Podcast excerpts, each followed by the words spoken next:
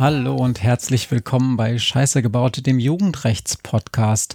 Ich freue mich, dass ich wie immer meiner Lieblingsjugendrichterin, der besten Jugendrichterin der Welt gegenüber sitze und die heißt Maria. Hallo Maria. Hallo Matthias. Hier bei mir sitzt Matthias. Er ist Geschichtenerzähler, Medienwissenschaftler und Podcaster. Und zusammen machen wir diesen Podcast, weil wir der Frage nachgehen wollen, was die Jugend von heute eigentlich ausmacht, was sie interessiert, was sie beeinflusst, was wichtig für sie ist. Und weil wir uns über Jugendstrafrecht unterhalten, natürlich auch, ob die wirklich immer so viel Scheiße bauen. Jetzt habt ihr mich gerade wahrscheinlich näher an Maria heranrutschen hören. Das mache ich zwar gar nicht so ungern im Generellen, aber im Speziellen tue ich das jetzt, damit wir einen Menschen gleichzeitig sehen können und er uns auch sieht, denn wir haben einen Gast heute. Wir möchten über äh, die Häuser des Jugendrechts reden. Das haben wir das letzte Mal schon angekündigt und wir haben einen Spezialisten uns eingeladen, damit wir auch wenig Unsinn zu dem Thema erzählen. Maria, möchtest du unseren Gast mal vorstellen? Ja, also Häuser des Jugendrechts, die geistern ja schon eine ganze Weile bei uns immer mal wieder durch die Folgen. Wir haben das immer mal wieder am Rand erwähnt, dass es sowas gibt, immer nur dieses seltsame Wort. Und ähm, wir haben auch schon ein paar Folgen darüber geredet, dass es vielleicht nett wäre, wenn wir darüber sprechen würden, was das eigentlich ist. Und deshalb ist heute Leon bei uns, um da vielleicht ein bisschen Licht ins Dunkel zu bringen. Leon, der ist wissenschaftlicher Mitarbeiter an einer westdeutschen Universität. Das ist, glaube ich, halbwegs richtig und vielleicht stellst du dich selber mal vor. Hallo Leon. Ja, hallo, äh, vielen Dank für die Einladung. Ja, äh, das ist kurz äh, und schnell gesagt. Also ich habe mal Jura studiert, äh, komme aus Bielefeld, habe da auch angefangen zu studieren, dann in Salzburg und in Münster das Studium abgeschlossen und äh, habe ein großes Interesse an Strafrecht und Kriminologie immer gehabt. Deswegen bin ich auch nach Münster gewechselt und habe dort meinen Schwerpunkt Kriminologie gemacht und im Anschluss eine Promotion angenommen und bin jetzt wissenschaftlicher Mitarbeiter an der Universität. Cool. Und du interessierst dich für die Häuser des Jugendrechts? Ja, das kann man so sagen. Also äh, einfach gesagt, ähm, das ist der Arbeitstitel meiner Dissertation, also Häuser des Jugendrechts in Deutschland. Zusammen mit einem äh, Kollegen ähm, untersuche ich diese äh, Einrichtung jetzt schon seit ja, 2019 ungefähr. Ist ein bisschen wegen der Corona-Pandemie natürlich schwieriger geworden, 2020, 2021 jetzt. Aber genau, das ist äh, mein Thema. Hm. Und daran arbeite ich. Was ist denn das eigentlich, ein Haus des Jugendrechts? Vielleicht kannst du mal damit anfangen. Ja, sehr gerne. Der Name, äh, wie ihr schon eingangs gesagt habt, ist, ähm, ist häufig in der Presse zu lesen und wenn man vom Jugendstrafrecht äh, irgendwie damit Kontakt hat, dann wird man den Begriff irgendwie kennen. Und einfach gesagt, hinter dem Namen steckt die Idee, die am Jugendstrafverfahren beteiligten Institutionen wirklich räumlich in ein Gebäude zu packen. Also gehen wir mal von der Ausgangslage aus. Gehen, nehmen wir uns irgendeine Stadt und dort ist kein Haus des Jugendrechts. Wie sieht's dann aus?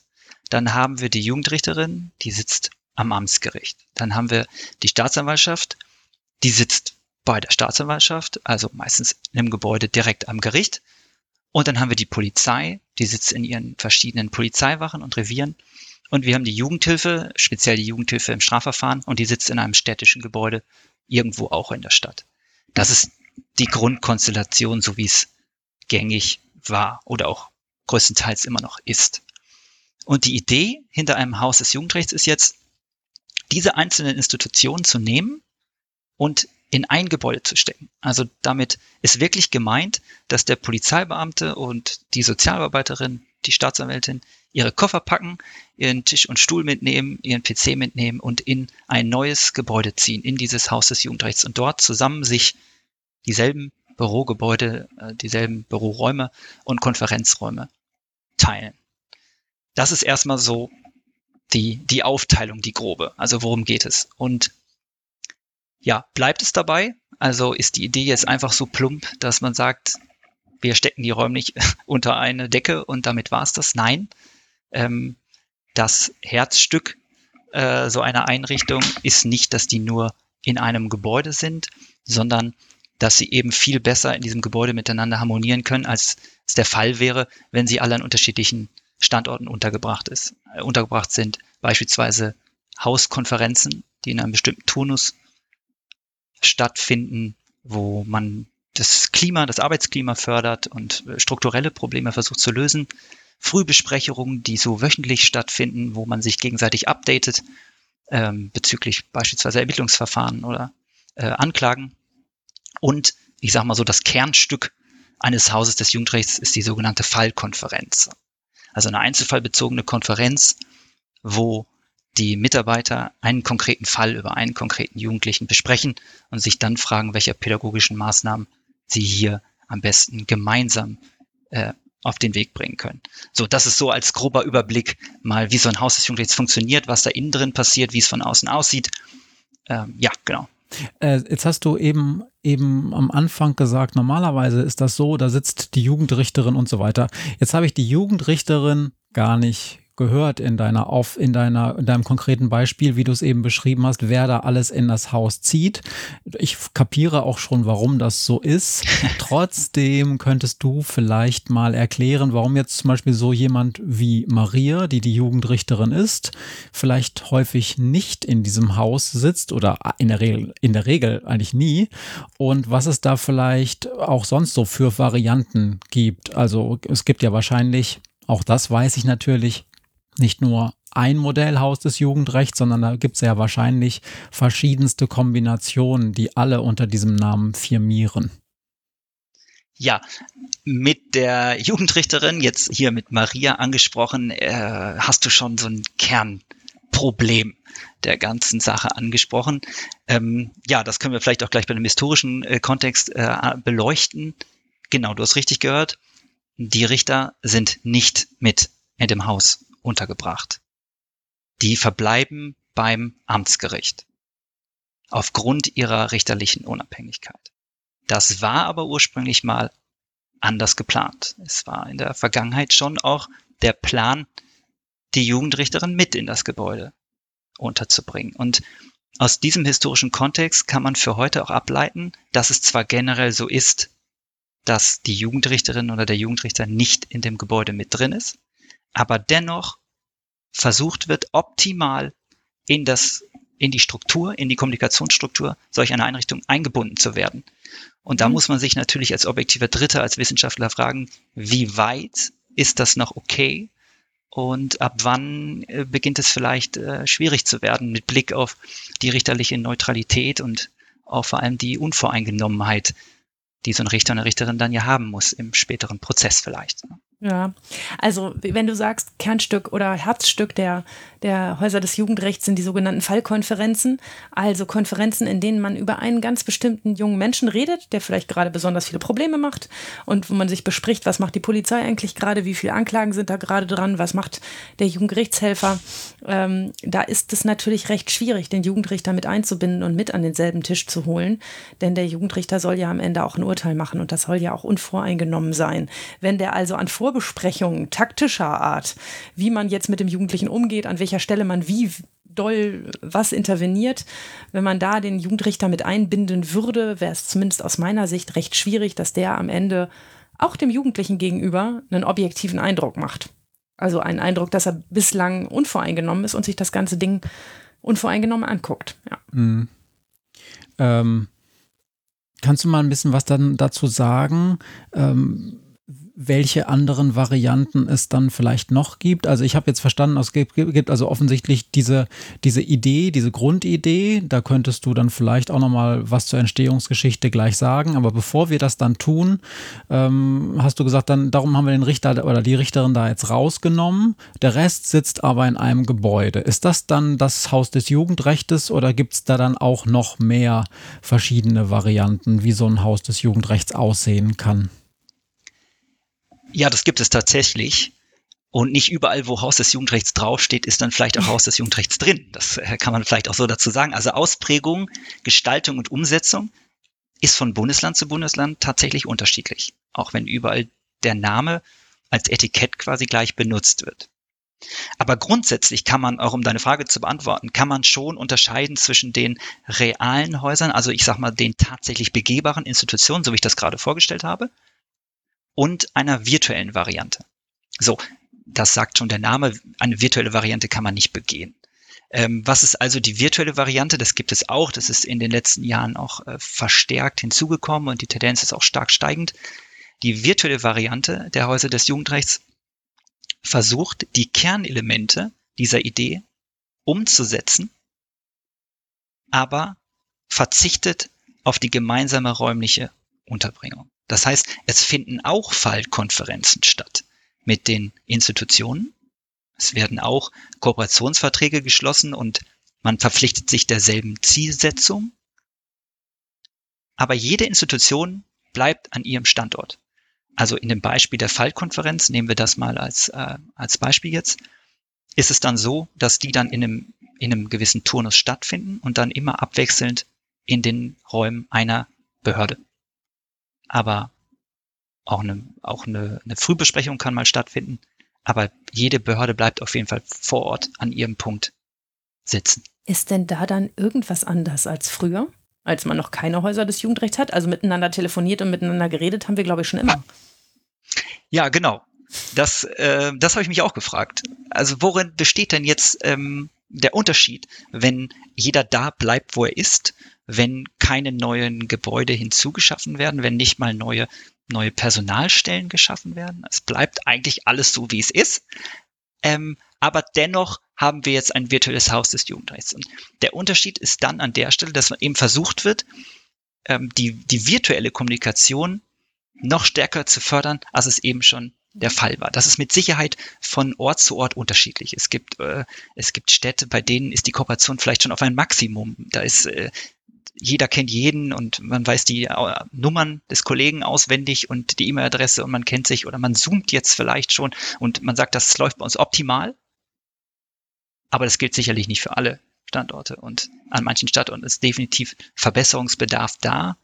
Und dann versucht man über so ein virtuelles Haus eben gemeinsame Fallkonferenzen und den, den, die Kommunikation zu stärken. Aber gewiss, ich gebe dir recht, Maria, wenn man einen Standort hat, wo man sagt, bei uns ist es schon optimal. Wir arbeiten perfekt miteinander zusammen auf virtuellem Wege. Und dann kommt jemand und sagt, wir brauchen aber hier ein virtuelles Haus. Dann wüsste ich jetzt auch nicht genau, worin da der, der genaue Mehrwert denn liegen soll. Also die Frage ist ja, gibt es einen Mehr-Spirit äh, über wir, wir, äh, wir optimieren unsere sonstige Kommunikation und unsere Kommunikationswege, die optimieren wir einfach und nennen das Ganze dann Haus des Jugendrechts virtuelles. Gibt es dann noch einen Unterschied? Oder ist es das eigentlich? Das ist es dann eigentlich. ich, ich, ich, ich kann bei all den Sachen, die ich äh, durchgelesen habe, über das normale Maß hinaus keinen kein Unterschied tatsächlich feststellen. Ja, vielleicht gibt es ja so ein Jura Fix zum Beispiel, dass man sich ähm, alle zwei Wochen mal zu einem, zu einem Skype-Call trifft oder Das kann sowas. natürlich sein, aber das ist ja die Frage dann, inwieweit weiß ich an dem Standort schon, ob es das nicht vielleicht im Vorfeld schon gab. Ja. Mhm. Und da kann ich jetzt gar keine Aussage zu treffen, weil dann müsste ich den Standort schon im Vorfeld kennen und den mit der aktuellen Situation vergleichen. Wirst du das erforschen? Und das werde ich erforschen, genau. Ah. Da sind wir auch dran und da geht es auch nächste Woche äh, tatsächlich los. Montag und Dienstag ähm, haben wir auch Interviews, die wir in einer Stadt führen. Wir untersuchen Standorte, wo virtuelle Häuser sind und Standorte, wo reale Häuser sind. Und wir haben natürlich schon sehr viel gemacht, aber wir mussten eben auf die Feldforschung aufgrund der Corona-Pandemie sehr lange verzichten und haben jetzt sehr viel, ich sag mal, aus unserem Elfenbeinturm der, der Universität herausgearbeitet. Aber rauszugehen und mit den Leuten, außer über Telefonate, jetzt wirklich äh, persönlich face-to-face -face zu sprechen, das geht jetzt eben erst mit dem Sommer, mit den rückläufigen Fallzahlen jetzt erst los. Dann geht es euch ja vielleicht genauso wie den unterschiedlichen Häusern des Jugendrechts, dass wenn man real miteinander spricht, sich vielleicht mehr Erkenntnis ergibt, als wenn man nur zoomt oder telefoniert. Das ist jetzt ja eine offene Frage, ja. dachte ich. Das äh, bleibt abzuwarten. Ja. ja. ich bin auch sehr gespannt, äh, sowohl was meine eigene Forschung angeht, als auch was die Ergebnisse angeht, was die Leute mir ähm, berichten werden. Ja, jetzt reden wir noch mal ein Stück zurück. Warte, ich, ich, entschuldige, Matthias, ich habe dazu noch eine Frage. Also ihr werdet auch erforschen, was sind die Kommunikationswege davor gewesen? Also wie habt ihr früher miteinander kommuniziert und was ist jetzt in eurer Kommunikation anders? Gibt es einen gemeinsamen Spirit, einen Slogan, ja. ein Merchandise und was auch immer? Ja, genau, weil wir haben einen gewissen Zeitpunkt, auf den wir immer abstellen können. Weil beim, beim, beim realen Haus gibt es ja auch einen Zeitpunkt. Mhm. Da gibt es den Einzugs, das Einzugsdatum. Da kann man sagen, ab hier hat konkret jeder Mitarbeiter und jede Mitarbeiterin einen anderen Arbeitsweg. Und ab dem Zeitpunkt kann man das natürlich dann erfragen. Mhm. Und bei den virtuellen Häusern ist es so, dass man eben den Zeitpunkt hat, an dem die Kooperationsvereinbarung unterzeichnet wurde von den jeweiligen mhm. Behördenleitern. Und diesen Zeitpunkt, den nehmen wir natürlich und wir sagen, ja gut, wie war es denn vorher? Und was hat sich in dem Lauf, in den Monaten nach der Kooperationsvereinbarung denn verändert? Was ist, was ist anders geworden? Mhm. Und dadurch, ja. Genau. Und da, da, darauf zielte meine Frage, in der ich eben etwas so rüde unterbrochen wurde, oh. ähm, ab. nämlich, wir haben ganz am Anfang haben wir das kurz in einem Nebensatz gestreift, nämlich, was ist denn das Ziel der Veränderung? Also noch genauer gefragt, was sind denn die Ziele? Ich habe verstanden, dass es um kürzere Wege geht. Das impliziert ganz, ganz viele verschiedene Dinge, von denen ich sofort sage, das läuft besser, wenn man eine Kaffeemaschine hat, wo man dauernd zusammen hinläuft und sich trifft. Aber was sind genau die Ziele? Warum haben sich irgendwelche Menschen, Fachleute und oder PolitikerInnen gedacht, das ist eine gute Idee? Was ist sozusagen, gibt es da so einen, so einen Fünf-Punkte-Plan, so, äh, warum man Häuser des Jugendrechts überhaupt gegründet hat? Ja, das ist eine ganz wichtige Frage und es ist auch wichtig, dass wir die zu Beginn vielleicht klären, weil wenn man so ein großes Projekt schafft, und ich muss auch wirklich sagen, das ist ein großes Projekt, also da stecken ja auch, äh, steckt auch viel Geld drin, dann ist natürlich wichtig die Frage, wofür? Warum? Was ist die Zielsetzung? Und das lässt sich auch gut ähm, erforschen, also einfach nachlesen, weil jede Institution selber eine, eine, einen Vertrag schließt. Und in diesem Vertrag ist die Zielsetzung immer konkret angegeben. Das heißt, alle Kooperationspartner erarbeiten für sich diese, ein gemeinsames Zielkonzept und das wird unterschrieben und das ist einsehbar auch für jeden Standort. So. Mhm. Und grundsätzlich die Idee dahinter war, ich meine, wir werden das ja gleich noch ähm, im historischen Kontext beleuchten, aber wir, wir, wir, das ist ja ein innovatives Projekt, aber wie das immer so ist äh, im Recht, was innovativ ist, ist schon im Zweifel 100 Jahre alt. Also wir sprechen ja schon was, was auch über 20 Jahre alt. Es gibt ja das Haus des Jugendrechts schon seit 1999 in Deutschland. So. Und damals, als man sich das überlegt hat, war natürlich ganz konkret die Vermeidung von Doppelarbeit und Nebenarbeit, dass man nicht umsonst arbeitet, dass man nicht die, die, die Akten immer von Behörde zu Behörde schicken muss, was teilweise Tage in Anspruch nimmt, dass man also effektiver ressourcenschonender arbeitet und damit auch die, die Verfahren insgesamt beschleunigen kann. Und nebenbei halt auch so Synergieeffekte, dass man mm, das Klima untereinander stärkt, indem jeder weiß, was von der anderen Behörde der Auftrag ist und das Ziel, dass man sich besser äh, kennenlernt und also eine Harmonisierung eben fördert. Und wir haben am, ähm, am Institut, haben wir alle diese ähm, für die Häuser des Jugendrechts äh, konstitutiven Kooperationsverträge ausgewertet und haben uns angeschaut, was sind die Ziele konkret für, für alle. Was, was finden wir denn da? Wenn wir, äh, verfolgen die alle dasselbe? Oder haben die sich unterschiedliche Ziele gesetzt? Und da können wir sagen, dass an Platz eins steht auf jeden Fall die Verfahrensbeschleunigung. Es geht also primär darum, die Jugendstrafverfahren zu beschleunigen und eine zeitnahe Reaktion auf eine jugendkriminelle Aktivität zu ermöglichen. Das ist bei jedem bei Haus, egal ob virtuell oder real, das zuvörderste Ziel.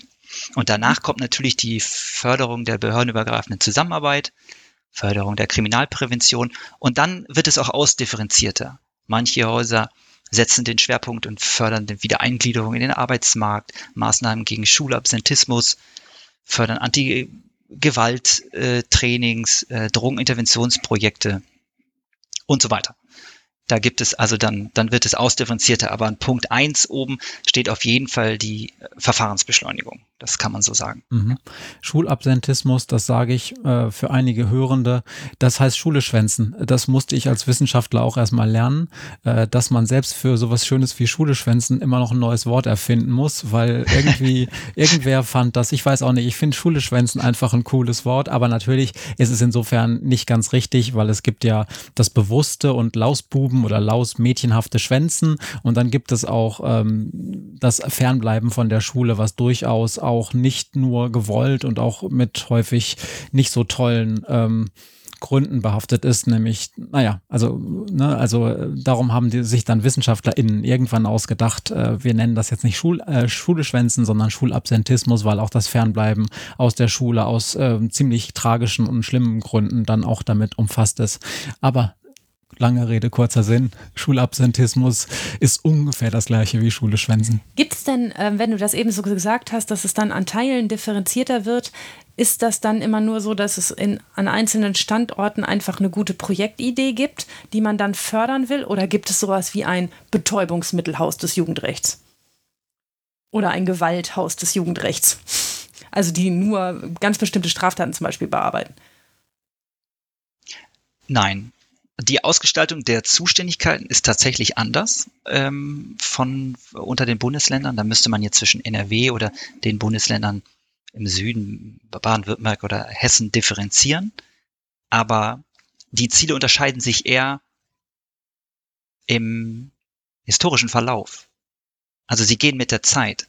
Wenn ich mir die Ziele angucke, die mehr in den 90ern waren, also bei, bei Gründung 1999 in, in Stuttgart, dann haben die Ziele noch einen mehr äh, repressiven Charakter. Da finden wir dann beispielsweise Ziele, das grenzt sich dann halt ein in so einen, die Phrase der Nulltoleranz, dass man eben sagt, äh, Reaktion auf normwürdiges Verhalten bereits bei der ersten Verfehlung. Und da ist ein konsequenter, harter, repressiver Charakter. Und wenn man sich das beispielsweise ähm, Haus 2020 eröffnet in Oberhausen anguckt, dann finden wir dort eben viel weichere Töne und viel präventivere Töne und äh, man lehnt sich an an die Befunde, die neueren der kriminologischen Verlaufsforschung und sagt, Kriminalität ist eben episodenhaft, ne, ist entwicklungsbedingt und das meiste erledigt sich wieder von alleine.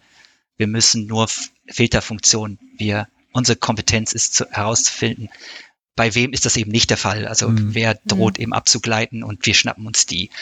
Also so unterscheiden sich die Ziele, würde ich sagen, im, im Verlauf.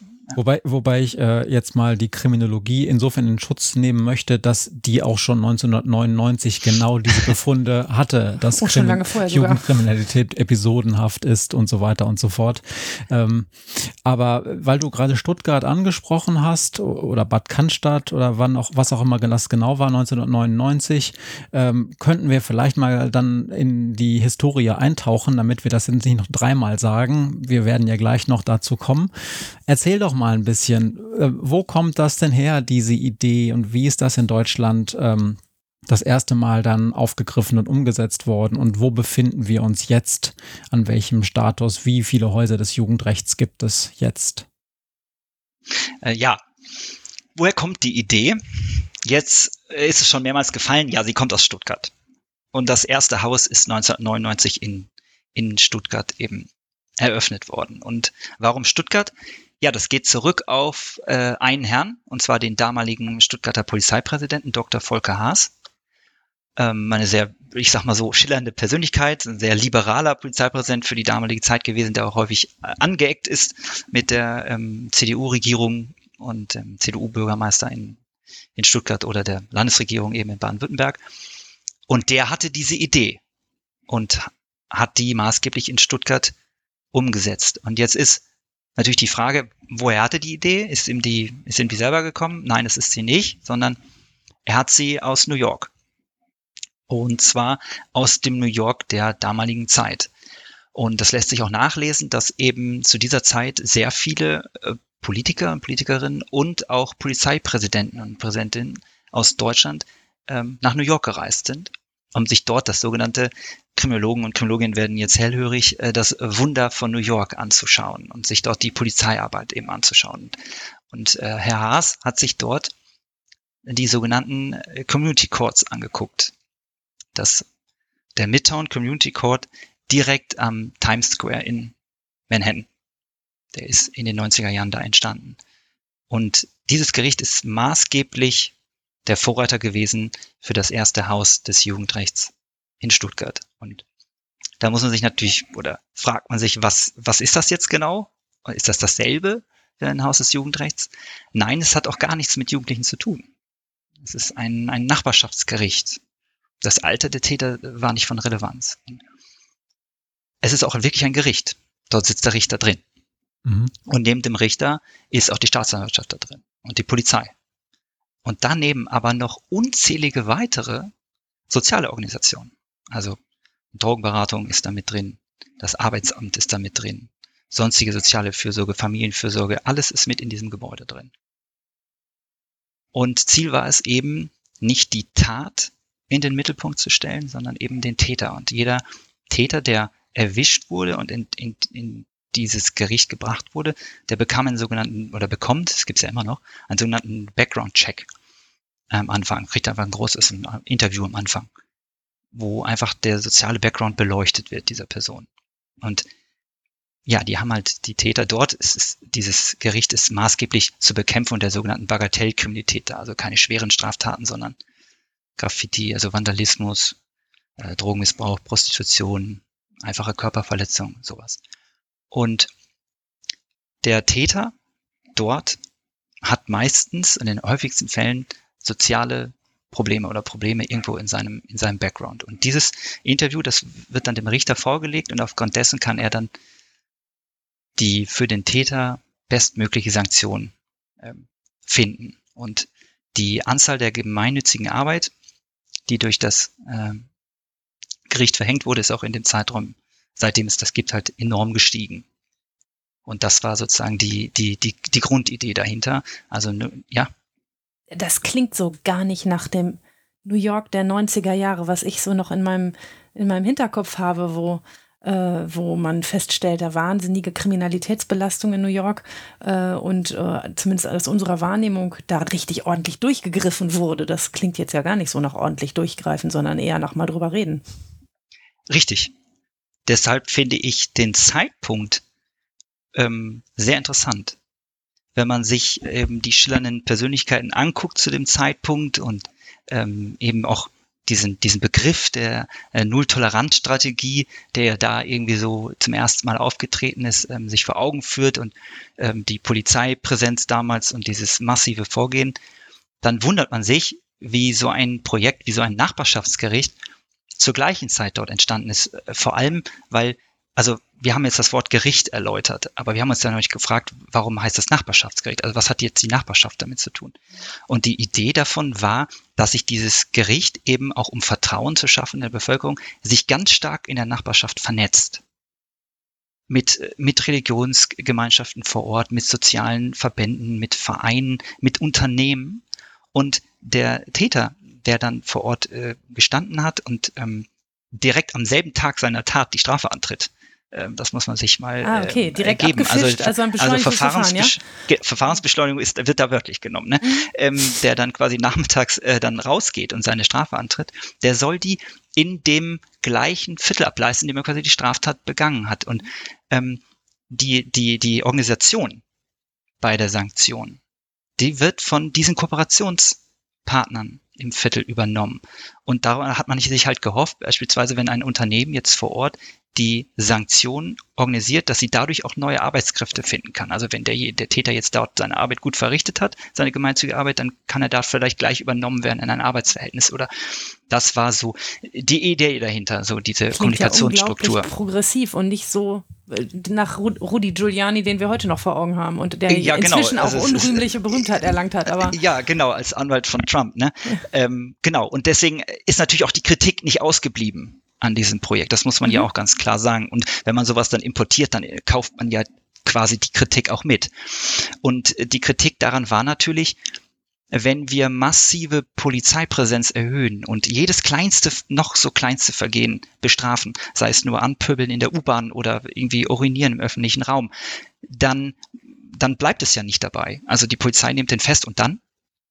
Und dann muss es ja eine Justiz geben, die genauso schnell aburteilt, wie die Polizei auch nur festnehmen kann. Und deswegen hat man damals gesagt, ja, so, so ein äh, Community Court ist eigentlich quasi nur die Fast-Food-Justiz ähm, zu so einem, das war damals der Begriff in Anführungszeichen, zu diesem harten Vorgehen von Giuliani und Breton. Also irgendjemand muss die ja aburteilen. Und ähm, deswegen war das dann so, du bist dann mittags rein in das äh, Gericht und du bist nachmittags zum Antreten deiner Strafe wieder raus. Und ähm, ja, die Strafe war dann auch im Zweifel, wenn man das heute auch noch googelt oder sich bei YouTube irgendwelche Videos davon anguckt, dann sieht man häufig so Gruppen, die mit einem, mit einem ähm, Sozialarbeiter dann unterwegs sind in der Innenstadt von New York. Die tragen dann alle so blaue Shirts mit der Aufschrift äh, New Yorker äh, Midtown Community Court und ähm, streichen dann Hydranten an oder mhm. stutzen die, die Büsche. So. Und an der Stelle, äh, Matthias wird dann schon hellhörig, äh, an der Stelle fragt man sich ja dann, gut, äh, wo ist jetzt, wo ist jetzt der sozialpädagogische äh, Charakter, wenn ich einen Hydranten anstreiche? Und wenn man das dann, wenn man jetzt mal ganz scharf ist und, und auch sehr, sehr kritisch und das dann in den Kontext stellt, ähm, dann weiß man ja, dass Grundlage dieses ähm, Vorgehen der Polizei in New York damals die sogenannte Broken Windows Theorie war, ne, von Wilson und Kelling. Ja, dann erzähl doch mal ganz kurz, ähm, was diese Broken Windows Theorie ist, damit auch die nicht kriminologisch beschlagenen HörerInnen äh, kurz äh, auf, auf den Stand gebracht werden. Also ganz kurz, weil der Name auch so schön plakativ ist, besagt diese Theorie, dass wenn in einem Ort eine Fensterscheibe zerschlagen ist und sie wird nicht alsbald wieder repariert, dann werden auch in naher Zukunft weitere Fensterscheiben dort eingebrochen werden und es tritt ein sozialer, also ein Verfall dieses Viertels ein. Mhm. Und diese Theorie hat sich eben auf, diese, auf diesen Begriff der sozialen Desorganisation gestützt, also sogenannte Incivilities. Also es gibt gewisse Anzeichen, die einfach dann für Furcht vor Kriminalität und zwangsweise irgendwann auch zur Kriminalität führen, wenn man sie nicht beseitigt. Mhm. Ja. Und dazu gehört herumliegender Müll auf den Straßen oder vielleicht dreckige Hydranten. Und es gibt eben ganz viele herum, herumhängende Jugendliche, auch wenn das gar nicht strafbar ist. Aber ähm, es gibt ganz viele Anzeichen eben, die, die bei den Menschen Furcht für Kriminalität auslösen und die Leute weichen zurück, äh, Wohlhabende ziehen weg, es droht ein sozialer Verfall und damit kommt auch Kriminalität dahin. So. Ja.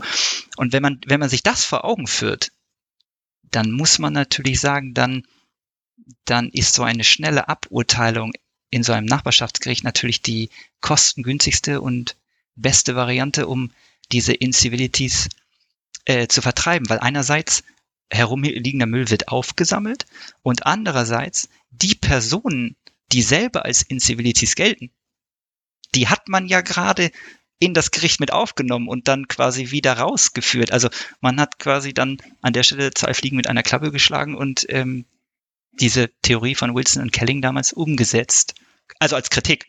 Nicht meine Meinung, sondern das habe ich jetzt gerade so wiedergegeben. So, das, ja. ist, nicht, ja. das ist das ist auch ähm, das ist auch ähm, insofern vielleicht äh, eher verständlich, weil man sich nochmal die ähm, die Lage damals äh, in den 80ern und frühen 90ern vor Augen führen muss. Ähm, die amerikanischen Großstädte hatten damals alle ein Kriminalitätsproblem, weil durch die ähm, Wirtschaftskrise, die es dann äh, in den 80ern gab, ähm, und den Verfall der Großstädte als Lebensraum. Also die Leute sind, äh, sind in die Suburbs gezogen, also noch außen, haben sich da ihre kleinen Reihenhäuschen oder Reihenhäuschen gibt es in Amerika nicht, aber äh, alle kennen diese Vorstadthäusern in allen amerikanischen Filmen, wo alle amerikanischen Familien groß werden.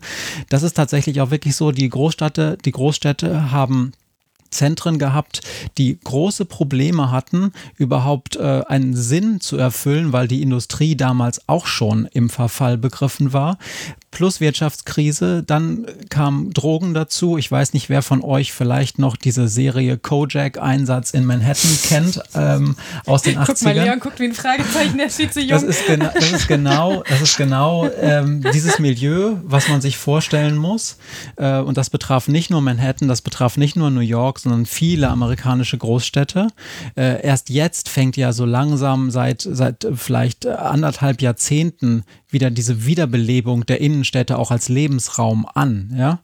Und das kam dann, äh, das war sozusagen die Problemstellung und New York war das leuchtende Beispiel einer fast schon failed City. Also, und da kam dann diese Idee dieser Null-Toleranz-Strategie, denn Amerika hatte anders oder die USA, selbst die Ostküste, die wir eigentlich als relativ liberal erleben, hat ja andererseits das Problem, dass die bei weitem nicht die staatlichen Unterstützungsstrukturen hatten, die wir in Europa immer schon hatten, auch aus einem anderen sozialstaatlichen Verständnis heraus.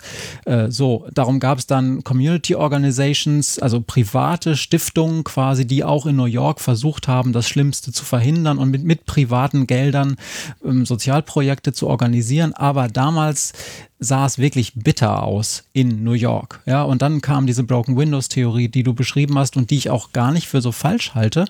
Nur ähm, ist sie sicherlich in dieser Absolutät, die sie dann, äh, äh, wie sie dann immer gepredigt wurde, das ist dann immer so und das und das sind dann die Auswege daraus.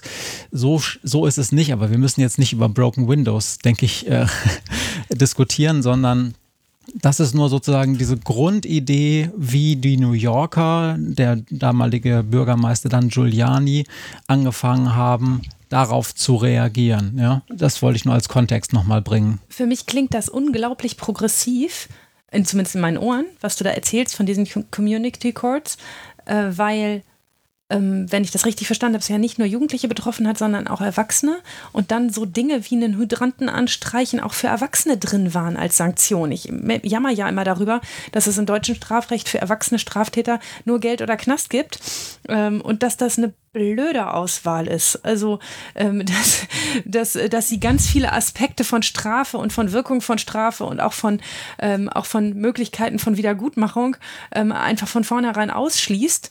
Ähm, und das äh, klingt für mich unglaublich progressiv zu sagen, komm, dann, wir, wir haben das Problem, dass wir hier Law and Order machen wollen. Wir haben eine Menge Leute auf der Straße, die wir da jetzt abfischen. Wie gehen wir denn möglichst schnell und möglichst sinnvoll mit denen um? Finde ich gar keine schlechte Idee so auf den ersten Blick. Naja, aber jetzt kommen wir mal Leon hat sich ja eben dazu schon geäußert, das ist nicht seine seine Meinung, sondern er referiert das hier nur. Jetzt kommen wir mal zu der Kritik. Also du hast eben schon gesagt, äh, man kommt da mittags rein und nachmittags geht man mit der Sanktion da schon wieder raus und fängt an zu arbeiten.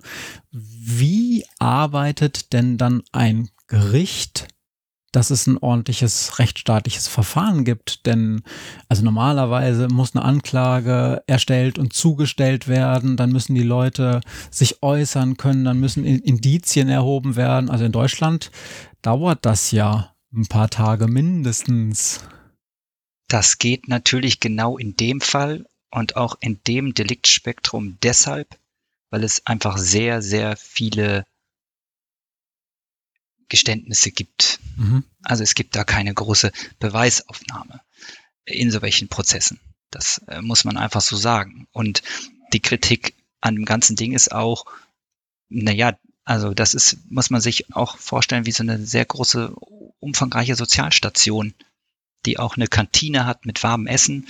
So und ja, die Kritik hatte dann an der manchen Stelle auch gesagt, ja, vielleicht legt der eine oder andere auch nur sein Geständnis für eine warme Suppe ab dort mhm. und nimmt dann eben dann ähm, die, die Strafe dann mit äh, die dann nachmittags ausgesprochen wird. Äh, das ist so. Wie, wie die einzelne Ausgestaltung im, im, im US-amerikanischen Recht ist, äh, dafür bin ich kein Spezialist. Und da, da, da müsste man im Zweifel dann hier nochmal einen hinzuziehen. äh, und wir müssten jetzt zu viert sitzen, ja, auf jeden Fall. Ähm, das kann ich so nicht sagen. Ich kann aber sagen, dass um die Brücke jetzt zu schlagen, ähm, aus dem damaligen Zeitpunkt, wie ich sagte eben schon, dass auch Dr. Haas aus Stuttgart eben ein sehr liberaler Polizeipräsident war und der dieses Projekt ja übernommen hat für Stuttgart. Und das Interessante ist jetzt, wenn wir haben, ich habe eben erklärt, was ein Haus des Jugendrechts ist. Und das vergleiche ich jetzt mit diesem Nachbarschaftsgericht und muss man sagen, ja gut, das ist aber schon was anderes auch. Mhm. Ja, es gibt aber auch ein Mittelding. Mhm. Weil der Polizeipräsident eben für Deutschland ein Nachbarschaftsgericht wollte. Und der ursprüngliche Name war auch Haus der Gerechtigkeit und nicht Haus des Jugendrechts. Und dieses Konstrukt, wo er damals auch Werbung für gemacht hat und auch Aufsätze geschrieben hat. Ich meine, er hat ja auch irgendwo dann promoviert. Ähm, und Werbung für dieses Nachbarschaftsgericht gemacht hat, wenn man sich das anschaut, was er damals wollte, dann wollte er erstens, Matthias, wir haben eben kurz das auch noch erwähnt, er wollte erstens, dass der Jugendrichter mit drin sitzt in dem Gebäude. Mhm. Das war ihm auch ganz wichtig, also genauso wie in Amerika. Und er wollte auch, dass dieses Gericht eben ähm, eine, eine Kantine hat und dass es Aufenthaltsräume hat. Er wollte sogar, dass das Übernachtungsräume hat für die Jugendlichen. Und sein Ziel war eigentlich eine umfassende Sozialstation, bei dem, wenn der Jugendliche aufgegriffen wird, in dieses Gebäude kommt und dort so lange quasi verweilt, bis die Sanktion hinten rauskommt. Und in der Zwischenzeit wird er quasi von Station zu Station weitergereicht. Vor Ort. Mhm. So, das war seine, das ist ja viel mehr als, und genau, er hat es natürlich für Jugendliche gemacht, das muss vielleicht äh, nebenbei erwähnen für die Zuhörerinnen und Zuhörer, wie kommt er jetzt auf, genau auf Jugendliche? Das lag daran, dass damals, zum damaligen Zeitpunkt in den 90er Jahren eben die Jugendkriminalität dann doch auch höher war und seitdem ja aber auch kontinuierlich zurückgegangen ist, aber da, dort war sie eben dann halt erhöht und dann hat er eben nach, nach Lösungen gesucht und hat dieses Konzept eben nur für Jugendliche beschränkt, weil das auch eben dann aus Sicht der Polizei vor Ort das maßgebliche Problem war.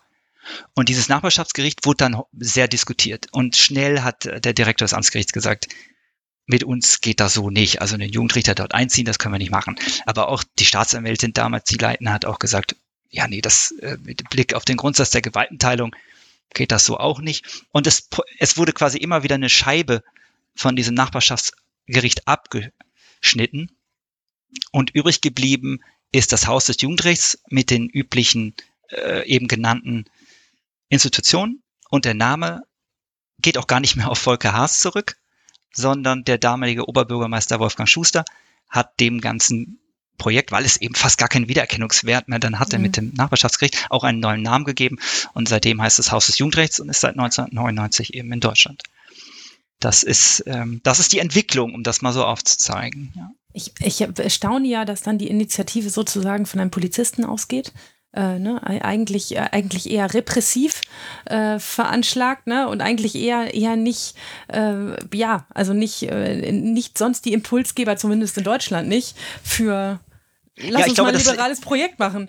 Ja, ich glaube, dass das liegt, ähm, das liegt tatsächlich an der Perso Person, ohne jetzt hier so einen Personenkult aufmachen zu wollen, aber ja. äh, den kann man schon auch mal googeln und dann merkt man, wie sehr äh, Volker Haas zum damaligen Zeitpunkt äh, aneinander geraten ist. Also er ist aus der CDU ausgetreten, er hat äh, Fixerstübchen gewollt, er hat eine Legalisierung von, von Marihuana gewollt. Das hat ja der CDU da zu damaligen Zeitpunkt ja gar nicht gepasst. Ähm, und äh, wenn so ein Projekt ausgegangen ist von der Polizei, also Maria, gebe ich dir vollkommen recht, dann muss es so ein liberaler Polizeipräsident dann sein, der dann sowas äh, macht. Genau, das ist die, die Herkunft. Und jetzt, um ähm, die Frage von Matthias noch zu beantworten, also wo stehen wir heute? Also es gibt dieses eine Haus seit 1999 und jetzt haben wir 2021. Wie viele Häuser gibt es jetzt?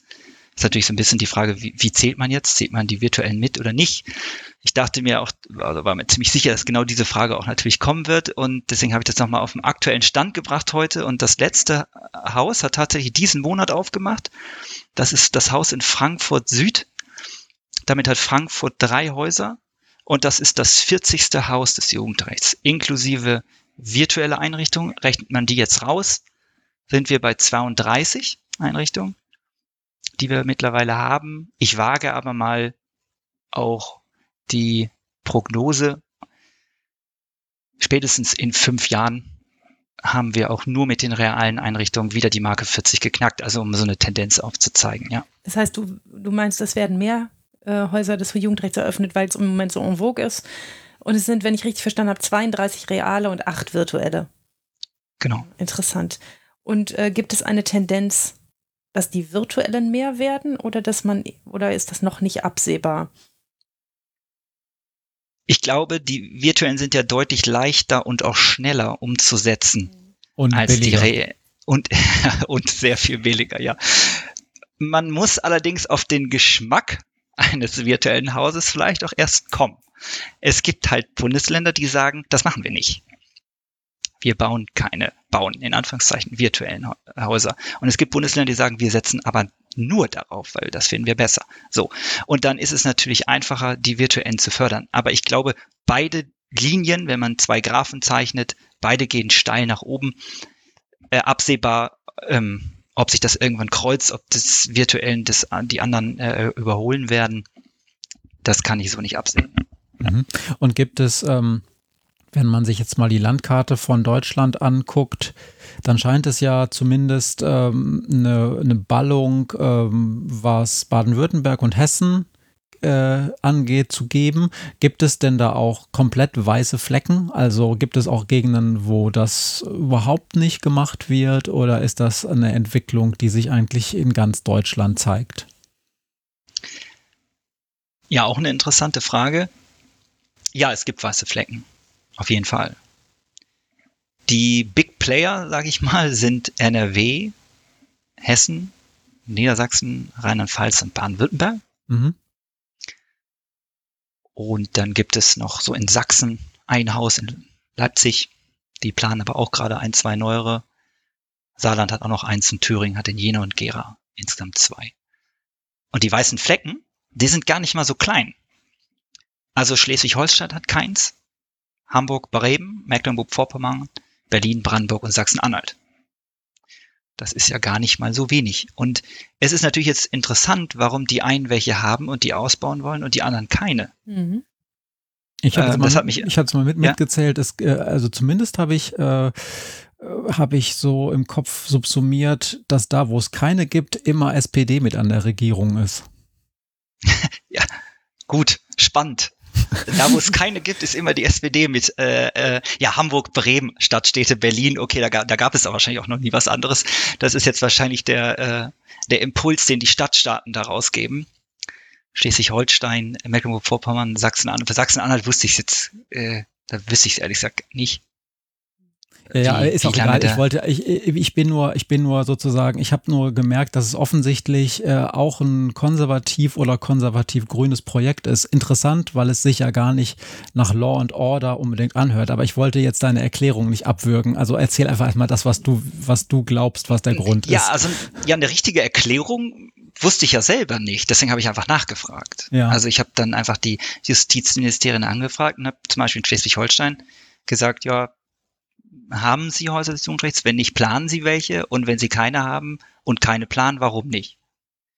Und da kam prompt schnell, ähm, ich bin auch so gesehen begeistert von Schleswig-Holstein, was die, was die Antwortrate angeht und wie schnell.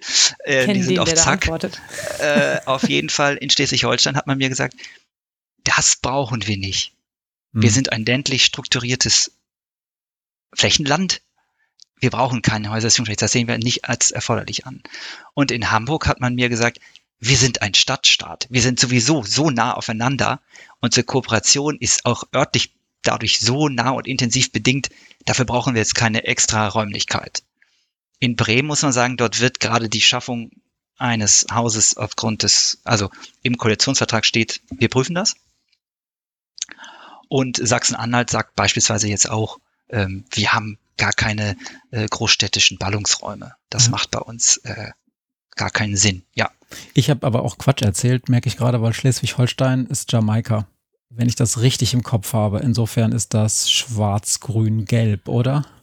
Naja, aber ehrlich gesagt, man sieht es ja auf der Landkarte, so wie du es beschrieben hast, das ist schon vor allen Dingen Norddeutschland und ein Teil von Ostdeutschland, ein großer Teil von Ostdeutschland, das sind natürlich eher die Zentren, wo keine Riesenstädte liegen, jetzt mal von mhm. Hamburg abgesehen, ja.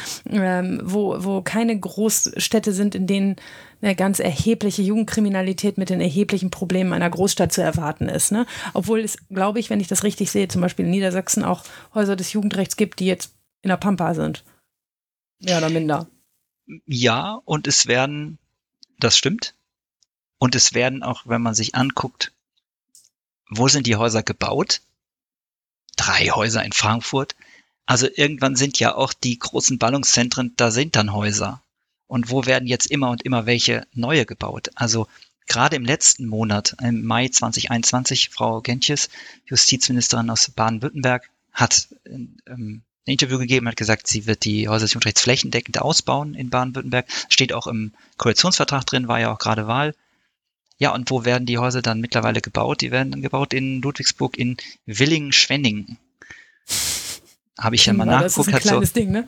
80.000 80 Einwohner hat das. Ne? Klar, also dann irgendwann sind die großen Ballungszentren, da sind dann Häuser und dann geht es mehr Richt Richtung kleinere ja. kommen, Kreisfreistädte. Wir da, kommen wir mal dazu, wenn es euch recht ist, was denn eigentlich aus deiner, aus unserer Sicht die Vor- und Nachteile solcher Häuser sind. Finden wir die nun gut oder finden wir die nicht gut? Oder weißt du es noch gar nicht, weil du erst noch forschen musst? Ja, ist wahrscheinlich so die schwierigste Frage äh, heute, ähm, über die wir sprechen werden. Beginnt mit den Vorteilen ist es natürlich aus meiner Perspektive so, dass ich mich erstmal darauf konzentriere, was denn die Wissenschaft schon herausgefunden hat über diese Häuser mhm. und wie viel denn schon evaluiert wurde. Und das ist dann, muss man sagen, erschreckend wenig. Mhm. So, das, es gibt halt eine Evaluation, die hat damals in Stuttgart eben stattgefunden. Es war ein Pilotprojekt, es hat quasi von vornherein die ersten drei Jahre mit evaluiert. Dann gibt es eine in Ludwigshafen und es gibt eine in, in Hessen, die hat sich mit zwei Standorten auf einmal befasst, also mit Wiesbaden und mit dem Haus in Frankfurt am Main höchst. Das heißt, wir haben insgesamt vier Häuser, die mal evaluiert wurden, wissenschaftlich. Also objektiv auch neutral. Und keine einzige dieser Evaluationen hat die Rückfallrate der jugendlichen Täter mit einbezogen. Das heißt, über den, den Effekt, was kommt quasi hinten raus bei den Jugendlichen, können wir gar nichts sagen. Das muss man so direkt vorneweg sagen. Da werde ich auch heute auch nichts anderes zu sagen können, weil ohne Datenlage geht es einfach nicht. Hm. Da, da, möchte ich kurz einhaken, weil das ist ja eine interessante Sache. Du sprichst ja im Prinzip äh, ein Kriterium an, also äh, dass ein Erfolg, äh, dass ein Erfolg messen kann oder auch nicht oder auch, ein Miss Misserfolg für die Hörenden da draußen, wenn man eine Evaluation macht, also eine Bewertung einer Maßnahme, dann braucht man ja eine sogenannte abhängige Variable, also ein Erfolgskriterium, was messe ich eigentlich? Was ist für mich ein Erfolg? Und das muss natürlich im Idealfall vorher, bevor man mit dem Forschen anfängt, schon, schon festgelegt sein, damit man sich nicht nachher, nachdem man irgendwelche Daten erhoben hat, so anguckt, wir sehen ganz gut aus, ach das, dann erklären wir mal, dass das unser Erfolgskriterium ist. Und da hast du am Anfang gesagt, eigentlich stand als Ziel über allem die Verfahrensbeschleunigung. Ähm, das wäre also etwas, was man, wenn man sowas in diese ganzen Verträge reinschreibt, auf jeden Fall auch etwas was man dann messen sollte, weil sonst wäre es irgendwie ein Billo, in den Vertrag was reinzuschreiben und das dann nicht zu messen. Und auf der anderen Seite sagst du, Rückfallquote ist etwas, was man messen sollte. Mir würde jetzt aber natürlich noch ein ganzer Strauß anderer Variablen einfall, einfallen, ne? was man noch alles äh, gucken kann. Aber Rückfallquote scheint tatsächlich da auch für dich als Wissenschaftler etwas zu sein, was ein, was eine gute, was ein gutes Kriterium ist, um Erfolg oder Misserfolg von Häusern des Jugendrechts zu messen. Ich gebe dir vollkommen recht es macht natürlich Sinn, die, die sich selbst gesetzten Ziele evaluieren zu lassen und damit die Verfahrensbeschleunigung. Ich hätte vielleicht eben, als wir über die Ziele gesprochen haben, vielleicht noch erwähnen sollen, dass Verfahrensbeschleunigung das oberste Ziel ist, aber dahinter steht ja ein Sinn. Mhm. Und der Sinn, der dahinter steht, ist ja, dass man sagt, diese ewige Leier der Strafe, die der Tat auf den Fuße folgen soll, also je kürzer der, der, der, der Zeitraum ist zwischen Tat und Sanktion, desto mehr kann der Jugendliche die Sanktion mit seiner Tat verbinden und empfindet die als eine gerechte Strafe und wird dann nicht mehr rückfällig. Und deswegen haben viele Häuser sich selber als Ziel auch gesetzt, die langfristige Reduzierung der Jugenddelinquenz. Und wenn man das sich als Ziel setzt, dann kann man sich natürlich auch an dem Ziel messen lassen. Aber das Ziel ist halt nirgendwo in die Bewertung mit eingeflossen. Die Verfahrensbeschleunigung, so wie du gerade gesagt hast, die schon. Mhm. Und da muss man auch ganz klar sagen, bei dem, was wir haben, dort sind in Stuttgart zum Beispiel wirklich richtig starke Erfolge gemessen worden. Was die Beschleunigung um, angeht. Ja, also mhm. um bis zu 50 Prozent. Oder sogar noch mehr. Aber sag mal, wo, ja. ich, das, wo ich jetzt hier mal, äh, nochmal, wo ich jetzt hier mal einen Wissenschaftler sitzen habe, der mir mal diese Frage beantworten kann und ich sie nicht selber beantworten muss, um das alles zu lesen. Die Strafe muss der Tat auf den Fuß folgen. Das hilft. Stimmt das eigentlich? Also ist das eigentlich wirklich so? Also sind Strafen dann effektiver, wenn sie, äh, wenn sie ganz schnell der Tat folgen? Oder es stimmt das gar nicht? Ja, das ist äh, wieder eine verdammt gute Frage. Ähm, ich sag mal so, wir müssten dann vom Ausgangszeitpunkt erstmal gucken, wie lange die Strafverfahren denn dauern. Mhm. Und ähm, ja, Maria am, am, ist ja Jugendrichterin am Amtsgericht und wenn man sagt, Jugendrichterinnen am Amtsgericht erledigen ja auch den Großteil der Verfahren ähm, und nicht im Jugendschöffengericht oder so, dann dauern da die Verfahren im Durchschnitt zwischen drei und 3,5 Monaten oder so. Ähm, das ist so aktuelle Daten dazu ist immer ein bisschen schwierig, ähm, aber das sind so, das ist so der Rahmen, den man vielleicht abstecken kann. Und wenn wir, wenn wir dann also von einem Jugendstrafverfahren sprechen und sagen, wir müssen das beschleunigen, damit wir eine bessere Wirkung auf den jugendlichen Täter erzielen, dann müssen wir uns ja auch fragen, was können wir überhaupt beschleunigen? Also aus was besteht denn ein Jugendstrafverfahren für die Zuhörerinnen und, und Hörer da draußen? Ja, der, jemand begeht eine Tat, dann kommt es da zu einer Strafanzeige und dann kommt die polizeiliche Ermittlung. Das ist der erste Punkt, die dauert. So, da kann man vielleicht dran arbeiten. Da kommt die staatsanwaltliche Bearbeitung. Dann wird die Akte an die Staatsanwaltschaft abgegeben, die bearbeitet die. So. Und dann kommt im Zweifel ein gerichtliches Verfahren. Und im Anschluss kommt noch die Strafverstreckung. Das sind die vier Punkte, die wir haben können, wo wir sagen, das sind die Zeiträume, an denen vielleicht man an den Schrauben drehen kann. Jetzt kann ein Haus des Jugendrechts ja gar nicht auf, an all diesen Schrauben drehen. Können ja nur an der polizeilichen Ermittlung und an der staatsanwaltlichen Ermittlung drehen, weil die sind ja auch nur da vor Ort. Mhm. An einem gerichtlichen Verfahren, das hängt ja an den Jugendrichtern und Jugendrichtern und an deren Auslastung und wie viele Fälle die haben. Und ob die mehr Kollegen haben oder ob die vollkommen überfordert sind, da kann ja ein Haus des Jugendrechts gar nicht dran arbeiten. Das mal so vorneweg. Und jetzt, um die Frage zu beantworten, stimmt das denn?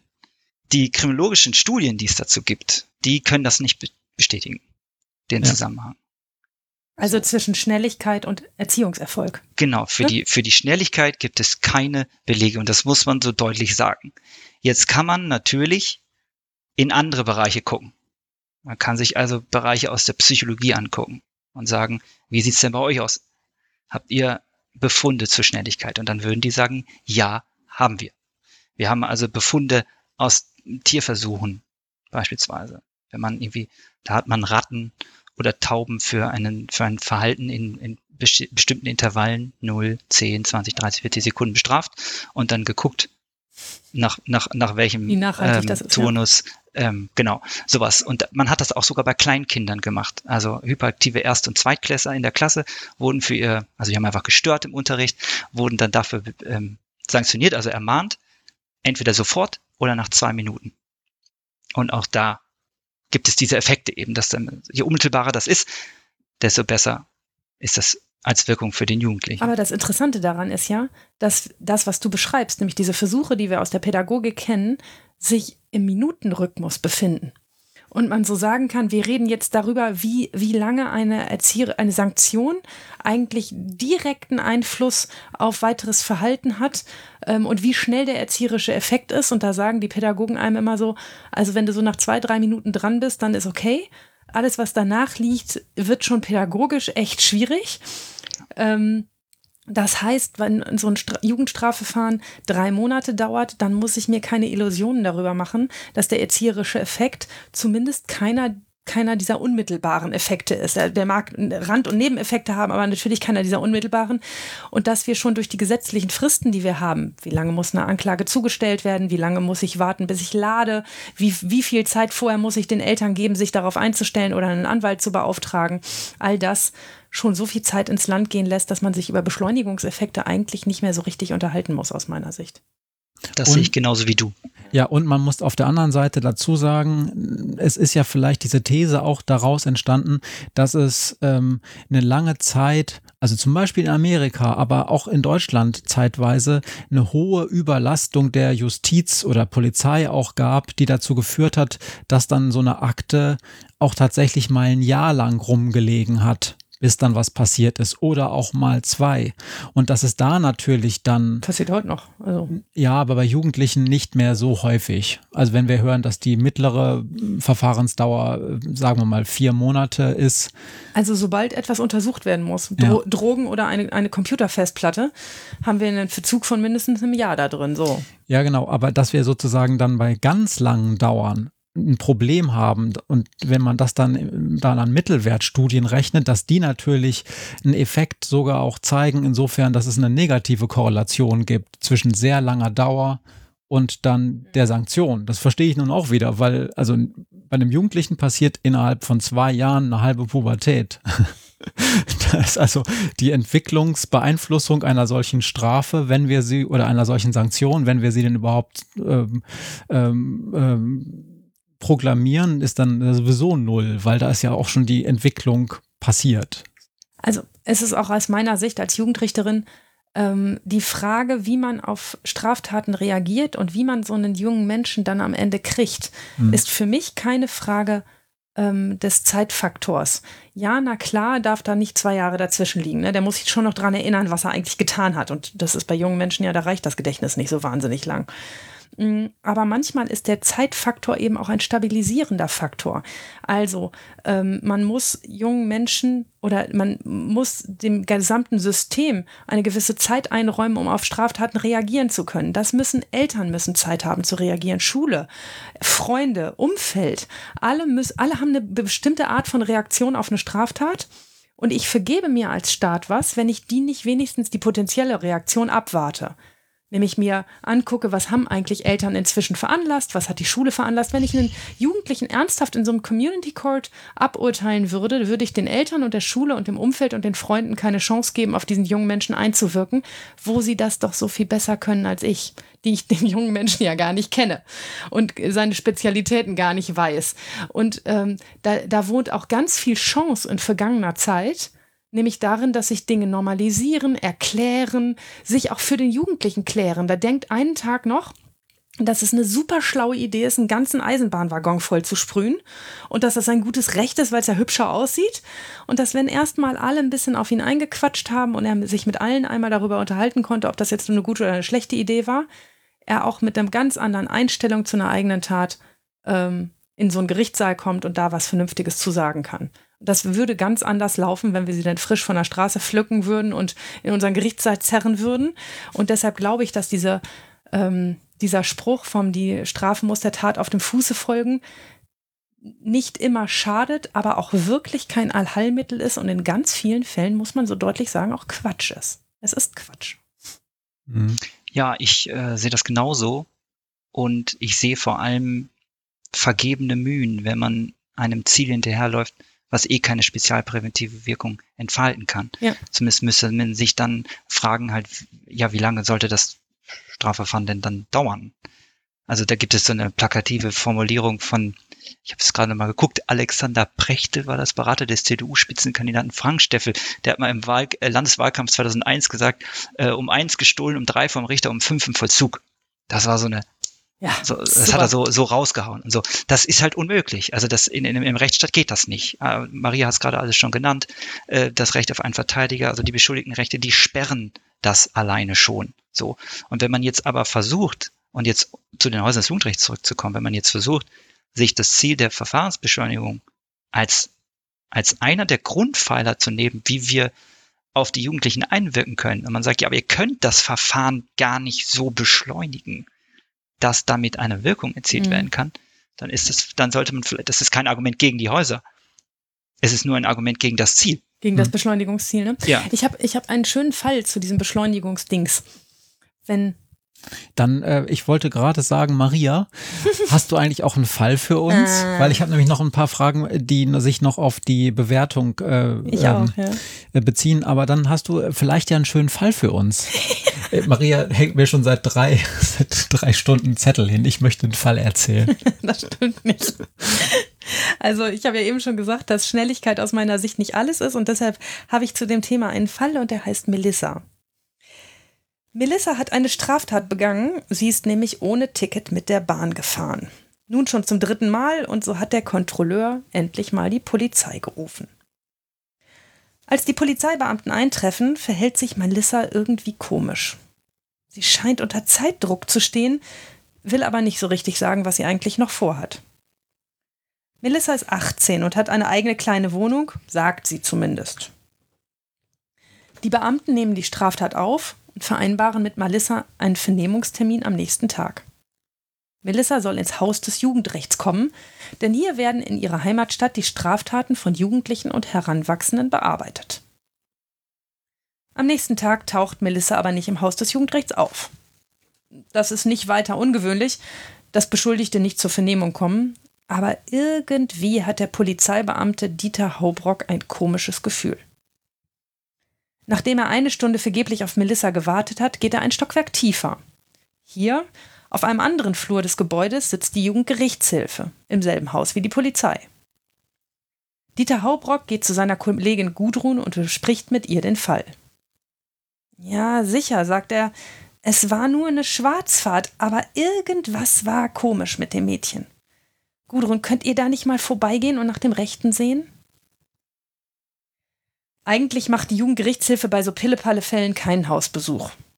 Andererseits haben Polizeibeamte oft ein ziemlich feines Gespür für verborgene Dinge.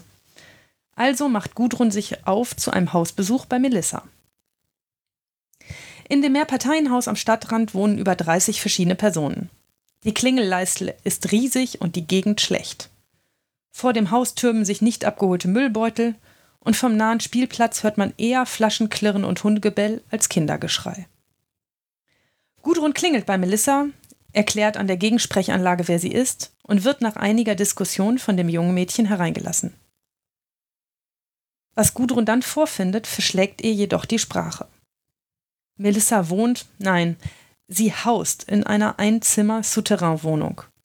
Hier ist es dunkel und stickig, an den Wänden sieht man Schimmelflecken und das ganze Zimmer ist über und über zugestopft mit Müll. Melissa wohnt in einer echten Messi-Wohnung.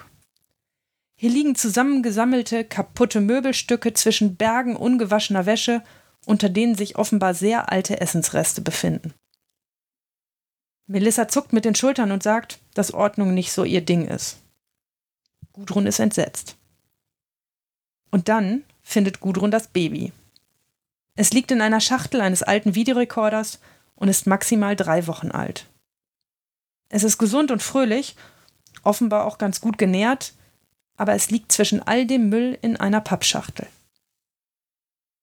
Melissa guckt ängstlich zu Gudrun.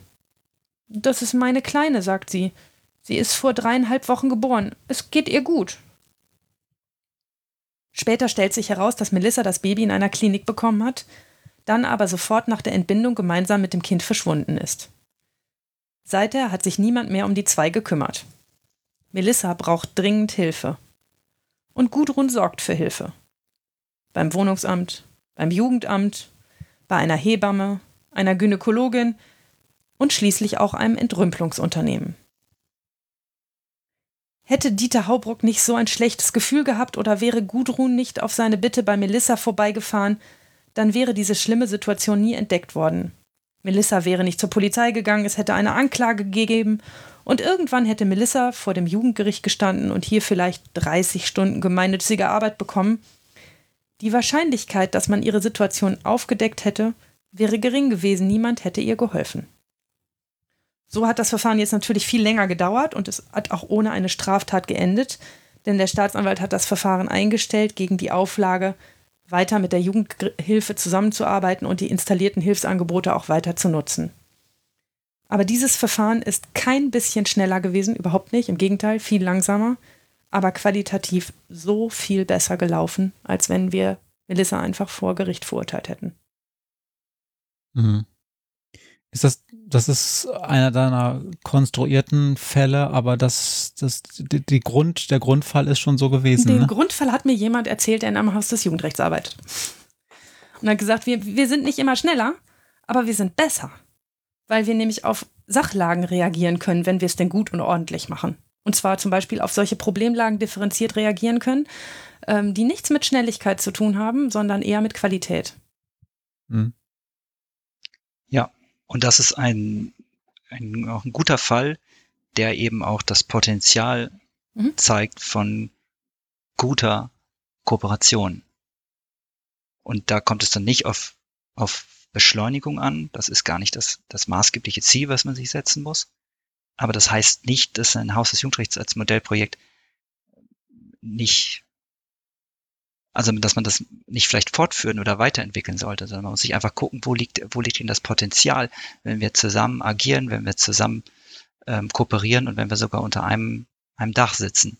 Und dann zeigt so ein Fall natürlich, wie, wie man vor Ort direkt Hilfe leisten kann, wenn man eben gut, wenn man sich auch miteinander kennt, wenn es jetzt auch keine zwischen den beiden Protagonisten, nee, Protagonisten waren sie nicht, aber zwischen den beiden Mitarbeitern im, im, im Haus, wenn es da auch keine Berührungsängste gibt mhm. und wenn die sich mögen. Wenn jetzt Gudrun den Herrn Polizeibeamten gar nicht mag, ähm, und er sie auch nicht, vielleicht wird er dann auch nicht runtergehen. Aber wenn man sich eben über Hauskonferenzen und sonstiges kennenlernt, wenn man weiß, wenn man sich vielleicht auch tut, wenn, wenn also wenn man gut einfach miteinander zusammenarbeitet, dann, dann fällt es einem auch einfacher, eben mal die, die Tür des Kollegen oder der Kollegin zu suchen und mit sowas rüberzukommen, ja. Du sagtest vorhin ja, dass, dass eins der Ziele des Hauses des Jugendrechts auch das gegenseitige Verständnis für die Rolle des jeweils anderen ist.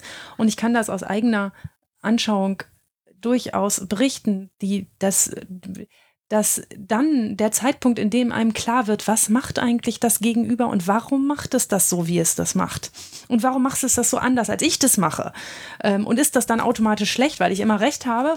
Oder ist das, ähm, ist das einfach eine Rolle und eine andere Rolle und eine andere Aufgabe? Wenn man das mal verstanden hat und nicht nur, nicht nur versteht, sondern auch akzeptiert und sogar gut findet irgendwann, dann kann man die Rolle des anderen wertschätzen. Und dafür braucht man, glaube ich, tatsächlich kein Haus, kein gemeinsames. Man braucht nur gute Kommunikationsstrukturen. Also wenn die Damen und Herren in Schleswig-Holstein, äh, Gudrun und Dieter Haubrock, auch so miteinander reden würden, dann brauchen die dafür nicht einen Flur runtergehen, aber ein Telefon, das sie in die Hand nehmen und einen Polizeibeamten, der nicht die Scheu hat, einem Jugendgerichtshilfe zu sagen, fahrt da mal vorbei, ich hatte ein scheiß Bauchgefühl. Korrekt. Mir haben ähm, mal Mitarbeitende der Jugendhilfe gesagt, dass es für sie manchmal ein bisschen schwierig ist, so ein Haus des Jugendrechts. Das ist natürlich auch regional sehr unterschiedlich, aber es gibt halt da die Sorge in der Jugendhilfe, dass die sagen, also erstens haben wir so spezielle Kandidaten, die sind ja, die begehen ja hier Straftat, dann hört das auf, dann gehen sie zur Jugendhilfe, nachdem irgendwas passiert ist und holen sich da ihre Maßnahme ab und werden beraten, sondern sehr häufig machen die ja noch ein bisschen weiter. Das heißt, die machen auch immer weiter Scheiße und haben dann trotzdem schon Beratungsgespräche bezüglich einer vorherigen Tat. Und die sagen, wenn jetzt die Polizeistation im gleichen Haus ist und man gerade Stress hatte mit irgendwelchen Polizeibeamten, die einen möglicherweise sogar wiedererkennen könnten und man dann da reingehen muss, nur einen Flur weiter zur Jugendhilfe, um da seine Maßnahme, zum Beispiel könnte da ein Antiaggressionstraining in den Räumen dieser Jugendgerichtshilfe sein, anzutreten. Man weiß, da muss nur die Tür aufgehen und dann sieht mich der in Anführungsstrichen Bulle von gestern und erkennt mich dann geht man da halt eher nicht hin. Oder dass es gibt da, also die Polizei hat ja immer auch die Rolle, dann zu ermitteln und auch dann tätig zu werden, wenn sie das sieht. Und zu müssen. Sie den müssen. Auftrag. Also ne? sie, die können nicht einfach sagen, heute lasse ich dich mal laufen, heute hast du ja was Wichtiges hier zu tun, sondern wenn, äh, wenn jetzt der Herr Haubruck den gerade sieht, den er gestern gerade am Bahnhof mit irgendeinem Schrott gesehen hat, dann muss der auch sagen, erstmal zu mir ins Büro und dann hast du den nächsten, äh, hast du die nächste Anzeige. Also kurz und gut, der äh, Mitarbeitende der Jugendhilfe sagte, das kann auch ein Problem sein, wenn wir in einem Haus sitzen und die Jugendlichen manchmal äh, Probleme haben, mit der Polizei ähm, in Kontakt zu kommen. Und da, wo Polizei ist, da ist ja auch die Klientel der Polizei, weil diese Klientel zum Beispiel darauf wartet, ähm, dass irgendwas mit ihr passiert. Da geht es um Drogenhändlern, ähm, Kleindealern, äh, Prostituierten und so. Die sitzen da alle da auf den Stühlen im Wartezimmer und warten und da müssen dann auch die Jugendlichen vorbei. Ne? Auch da gibt es die Sorge. Ja, da müssen wir ähm, differenzieren, weil es gibt im Haus des Jugendrechts an sich, das ist zumindest der Plan, ist ja, wenn es gut läuft, das Jugendkommissariat untergebracht. Mhm. mhm. Und dann ist das Haus auch von außen, wenn man jetzt irgendwelche Institutionen googelt, kann man ja beim Haus des Jugendrechts eingeben, bei Frankfurt oder so, dann ist das von außen sehr unscheinbar. Da steht auch kein Streifenwagen oder so. Da sind sogar in manchen Häusern oben drüber so noch Wohneinrichtungen drin. Also ein, ein ganz normales, unscheinbares Haus. Und im Jugendkommissariat, dann sitzen dann eben die Polizeibeamten, Polizeibeamten, die sich nur mit Jugendkriminalität beschäftigen. Und ja, alleine da haben wir schon ähm, Argumente, die, die wirklich nicht von der Hand zu weisen ist, äh, sind, wenn man sich zum Beispiel die komplett die Seite der Jugendhilfe anschaut. Und das, was du gerade gesagt hast, Matthias, ich stelle mir das, also ich habe auch mit vielen Sozialarbeitern schon gesprochen, die sagen natürlich für uns essentiell ist das Vertrauensverhältnis zu unseren Klienten. Ja. Wenn wir gar keine Vertrauensbasis aufbauen können, dann können wir auch nicht mit denen arbeiten. Wenn die jetzt aber mitkriegen, und das werden sie, weil die Jugendhilfe muss ja aus dem Gebäude raus, also Jugendhilfe im Strafverfahren, zieht ja aus ihrer ursprünglichen Institution aus in ein komplett neues Gebäude und sagen, ja, warum seid ihr denn umgezogen? Und warum sind im Gebäude auf einmal Polizeibeamten? So, dann kann das das Vertrauensverhältnis beeinträchtigen. Und dann kann das den Anschein erwecken, die stecken doch alle unter einer Decke. Ich, ich behaupte immer, dass Jugendliche sich diesen Gedanken gar nicht machen, weil die ja gar nicht so weit denken. Die können ja schon im Gerichtssaal den Richter nur von den anderen Beteiligten unterscheiden, weil der vorne in der Mitte sitzt. Ähm, und weil das relativ augenfällig ist, hier der ist, der am Ende entscheidet. Aber diese Rollenklarheit ist für mich immer etwas, was die beteiligten Protagonisten ganz hochhalten, die Jugendlichen ihrerseits aber nicht schnallen und auch gar nicht so irre wichtig finden. Die haben ja von, sagen wir mal vorsichtig, von Gewaltenteilung und, und, äh, und der Frage, wie Institutionen arbeiten und ob die nun zusammenarbeiten, auch entweder gar keine Vorstellung und auch kein Interesse oder auch ein sowieso krudes Bild. Ähm, und dieses, die stecken doch alle unter einer Decke. Ähm, ich habe das Gefühl, dass es etwas ist, was eher die Professionellen umtreibt als tatsächlich die Kunden. Oder sehe es falsch? gibt es gibt eine Umfrage dazu. In im, im, im Haus des, äh, des Jugendrechts in Ludwigshafen hat man eben die Adressatinnenperspektive mit einbezogen und hat die gefragt, ähm, man hat sie gefragt, war euch klar, wer im Haus des Jugendrechts für was zuständig ist? Und da hat man dann, war das Ergebnis schon so, dass die Jugendlichen gesagt haben, ja, ich, mir war schon bewusst, wer hier was macht. Mhm. Und so ein, daraus könnte man vielleicht sagen, ja, dann ist dann doch vielleicht nicht so ein, die stecken noch alle unter einer Decke. Mhm. Aber es hat sich dabei jetzt auch um eine sehr kleine äh, Anzahl an Befragten. Befragten gehandelt und kann man jetzt vielleicht, sollte man auf gar keinen Fall verallgemeinern. Aber ja, da ist schon was dran. Also ich kenne ja ähm, auch die Perspektive nur derjenigen, die mit mir so diskutieren. Ähm, und da ist die Rollenkleid natürlich ein, ein, ein großes äh, Problem. Ähm, es wäre natürlich auch super spannend, die Adressatin-Perspektive mit einzubeziehen und zu fragen, äh, die Jugendlichen vor Ort, ja, ähm, ist das für euch eigentlich scheißegal, dass ihr die und die auch noch mit im Gebäude sitzen? Oder wie also ist das? Ich, ich stelle mir zum Beispiel vor, wir, wir, haben uns im Vorfeld mal unterhalten und du hast erzählt, du warst in einem Haus des Jugendrechts, das in einer Polizeistation untergebracht ist. Ich kann mir schon vorstellen, dass es ähm, ein Hemmnis gibt für Jugendliche, eher, eher nicht so eine Polizeistation zu betreten, zum Beispiel, wenn sie wissen, dass sie gerade mit einem Haftbefehl gesucht werden. Ne? Also, dass, dass es dann nicht so irre schlau ist, sich einer Polizeistation zu nähern äh, und dass das auch ein Hemmnis ist, dass sie auch wahrnehmen und dass sie da die unterschiedlichen Rollen wahrnehmen, aber viel weniger in diesem Klucken die jetzt alle zusammen und unterhalten die sich miteinander und ist das gut oder schlecht für mich und wer ist hier eigentlich wer? Ähm, äh, mehr, mehr so im praktischen Verhalten. Ne? Gehe ich mhm. da jetzt rein, weil normalerweise gehe ich da nicht rein, wo die Polizisten sitzen das, das war jetzt das, ähm, wo ich zu Matthias am Anfang gesagt habe, da müssen wir differenzieren, weil das normale Haus des Jugendrechts ist ja nun wirklich keine Polizeiwache, sondern das meinte ich mit unscheinbarem mhm. Haus, mit Wohnorten drin, äh, Wohneinrichtungen ähm, drin. Und jetzt gibt es aber tatsächlich Ausreißer davon in Deutschland. Also es gibt an verschiedenen Standorten mh, hm, unterscheidet sich einfach die ähm, das Gebäude von den Standorten an anderen Orten. Jetzt gibt es beispielsweise Einrichtungen, die sagen, wir brauchen unterschiedliche Eingänge. Wir haben also einen Eingang A, einen mhm. Eingang B und einen Eingang C, so dass die Jugendlichen klar wissen, wo gehe ich jetzt rein. Mhm. So.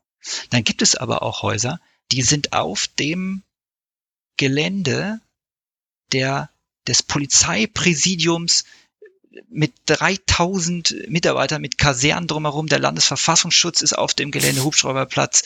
Äh, da stehen, also da kannst du mal auf einen, auf einen Knopfdruck kannst du da wahrscheinlich eine Hundertschaft alarmieren. So. Und auf dem Gelände ist das Haus in Nutzrecht, weil da ein Gebäude frei war.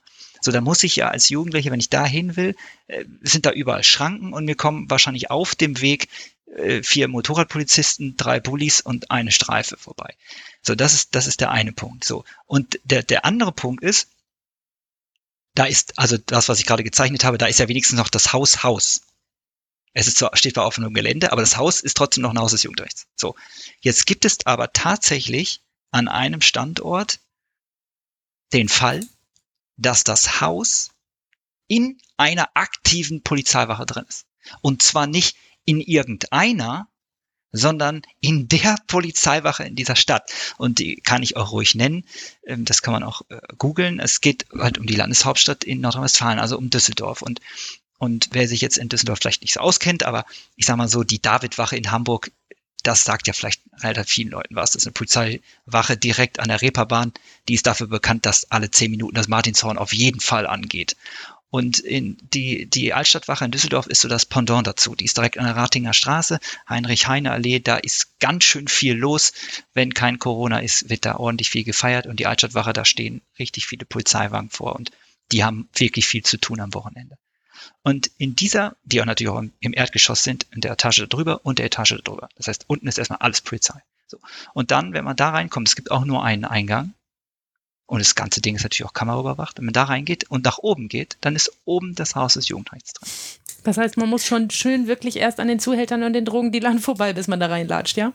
Ja, also es kann oh. schon mal sein, dass man, dass, dass einem die Tür aufgemacht wird von einem Dreiertrupp, die gerade einen in Handschellen reinbringen, weil der in der Ausnüchterungszelle muss und ich sag, ich muss, Entschuldigung, ich muss ins Haus des Jugendrechts und muss an denen vorbei nach oben.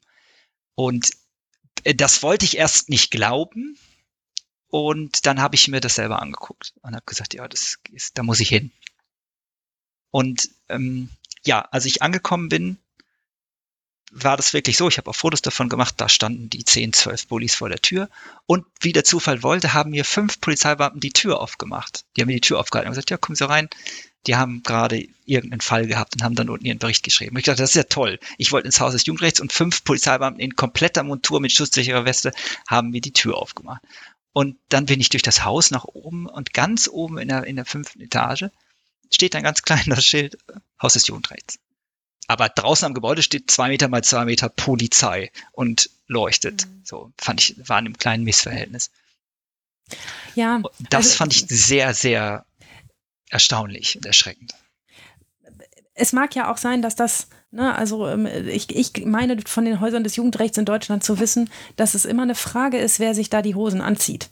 Ne, äh, wer, wer, wer, wer sozusagen äh, äh den, den, den, den, Stein aufnimmt und sagt, das ist mein Ding, wir machen das hier und unter unserer Leitung funktioniert das. Und das ist, glaube ich, sehr unterschiedlich in den Häusern des Jugendrechts, wann es ähm, Polizei ist, die sagt, wir finden das eine gute Idee, wir nehmen das in die Hand und dann ist es natürlich auch für die immer schlauer, das in den eigenen Liegenschaften zu machen ähm, oder ob das Staatsanwaltschaften sind oder ob das in einigen Bundesländern steht im Koalitionsvertrag, dann sind es ähm, äh, meistens die Justizministerien, die es betreiben und dann trifft es natürlich eher die Gerichte und Staatsanwaltschaften, weil nur da der Durchgriff besteht. Ähm, und das ist ausgesprochen unterschiedlich, wer sozusagen da ähm, äh, ja federführend ist, wer wessen Pressesprecher fürs Haus des Jugendrechts spricht, wel, welcher Behörde. Ich habe das selber mal erlebt, ähm, dass ich äh, auch in einem Haus des Jugendrechts mitgearbeitet habe und, ähm, und das auch immer noch tue. Ähm, und da völlig unklar war, wir ein gemeinsames Dokument rausgeben wollten oder ein gemeinsames Dokument verfassen wollten, äh, war ein Brief an, ähm, an die Regierung. Ähm, und da wollten wir als eine Stimme sprechen. Und dann habe ich was geschrieben und dann habe ich das meinem, muss ich das natürlich, bevor es rausgeht, über meinen Gerichtspräsidenten laufen lassen. Ähm, und natürlich haben wir diese Schreiben alle vorher miteinander abgestimmt. Ja, alle beteiligten Institutionen, alle haben was dazu geschrieben. Wir haben viele Stunden darüber diskutiert, wie dieses Dokument verfasst sein soll, wie die, wie, wie, wie die Äußerungen darin sind. Und als ich dann damit fertig war, hat mein Gerichtspräsident das alles wieder durchgestrichen und hat gesagt, nee, das will ich anders haben. Und so ging es den anderen mit ihren Häusern auch. Ne? Dass immer ihre, ihre oberen Institutionen gesagt haben, nee, so kannst du das nicht schreiben und den Satz musst du anders machen und dahinter stehen wir nicht. Und dass es total schwer ist, so ein Kooperationsprojekt zu haben, in Strukturen, in denen alle in Hierarchien eingebunden sind, die sie eigentlich auch noch nicht auslassen dürfen. ja. ja. Und in deinem Fall war es ja, ist es ja noch krasser, weil du dann ja gar nicht damit sozusagen, also du bist dann ja nur Beobachtende und gar nicht so in diesen Fallkonferenzen. Nee, in Fallkonferenzen zum Beispiel, zum Beispiel drin, gar nicht, nein. Weil du ja als Jugendrichterin da äh, gleichzeitig noch unabhängig bleiben musst.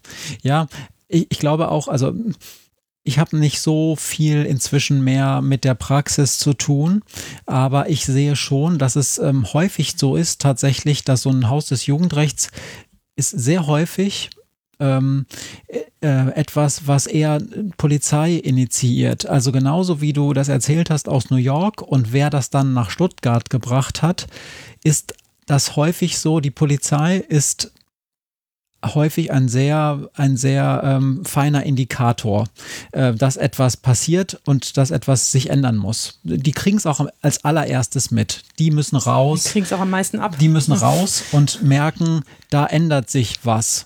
Und dann, ähm, und dann ähm, gibt es dann manchmal auch Ver Verlautbarungen, die so ein bisschen aus meiner Sicht übers Ziel hinaus sind, aber die sind halt die Ersten an der Front und die müssen halt raus. Und die sind ja durchaus nicht dumm. Die sagen ja auch nicht äh, immer mehr draufhauen und immer restriktiver, sondern es gibt ja eine es gibt ja wirklich gut ausgebildete Polizisten und die wissen ja auch, was Sozialarbeit leisten kann. Insofern sind die häufig, die es anschieben. Und sie haben ja auch immer sehr relativ viel Geld. Natürlich immer nicht genug, keiner hat genug Geld, aber innen ist ein ganz gut ausgestattetes Ressort. Und die Polizei hat relativ gut ausgestattete Leute und wenn da jemand äh, ein bisschen engagiert ist, dann sagt er, ich fang das jetzt mal an. Und darum ist das häufig so, dass die Polizei ähm, da sich den Hut aufsetzt und erzeugt damit leider immer gleich so Ressentiments dann auf anderen Seiten, zum Beispiel der Jugendhilfe. Und ich finde manchmal auch nicht gerechtfertigt, ne? denn ähm denn äh, wie du sagst, also Leon hat es eben auch gesagt, ne, äh, spezielle Krim, ähm, Jugendsachbearbeiter bei der Polizei, das sind spezial ausgebildete Leute, die auch genau wissen, was mit Jugendlichen geht und nicht geht und sein müsste und ähm, die ein ganz hohes Interesse daran haben, auch gute Präventionsarbeit zu betreiben. Ne? Und die, ähm, die, äh, denen man auch diese Zusammenarbeit, ich finde manchmal, dass die Ressentiments, die der Polizei da gegenüber entgegengebracht werden, ähm, ein bisschen, ein bisschen arg ähm, Schmalspur sind, weil, weil, weil sie verkennen, dass Polizei inzwischen sich äh, wesentlich wegentwickelt hat von, von Law and Order und draufhauen, sondern ganz einen hohen Präventionsanteil hat und ein hohes Verständnis für solche Sachen, zumindest mancherorts. Ja. Aber es gibt, da, überall, es gibt da immer wieder diese Konflikte und auch dann, dass die Jugendhilfe, die ja häufig dann sagt, Mensch, wir brauchen eigentlich mehr Leute, mehr Stellen, wir brauchen einfach mehr Geld, um unsere Maßnahmen zu machen. Und äh, das ist dann die Priorität. Und dann kommt irgendwie die Polizei und sagt, äh, ja, wir haben hier eine Idee, dass wir zusammenarbeiten. Und dann auf einmal wird das dann von der Politik, das ist jetzt eine These, ne? Das mhm. kann ich nicht so belegen, äh, gerne wahrscheinlich aufgenommen, weil es natürlich bedeutet, dass man erstmal nicht neue Stellen schaffen muss muss, sondern man sagt, wir fördern Zusammenarbeit und, ähm, und Polizei ist auch einfach gut und stärker auch ausgestattet als so eine kleine Jugendhilfeeinrichtung. Wenn du eine Großstadt hast mit so einem Polizeipräsidenten, der was in die Hand nimmt, dann ist da ganz anderer Wumms dahinter, mhm. als wenn die Jugendhilfe dieser Stadt ähm, oder gerade die Jugendgerichtshilfe in der Stadt etwas in die Hand nimmt. Das sind ganz andere ähm, Haushaltskapazitäten, die dahinter stecken. Aber das weiß ich aus Einzelfällen, dass es so ist. Ich weiß aber nicht, ob das immer so ist. Das kann ich jetzt gar nicht belegen. Da weiß Leon wahrscheinlich mehr. Ja, belegen werde ich das auch nicht können. Wenn man sich aber was Maria auch gerade gesagt hat, wenn man sich diese, diese Kooperation anschaut, dann sieht man ja einfach, und das ist auch gar nicht zu kritisieren, dass einfach unterschiedliche Interessen miteinander korrespondieren.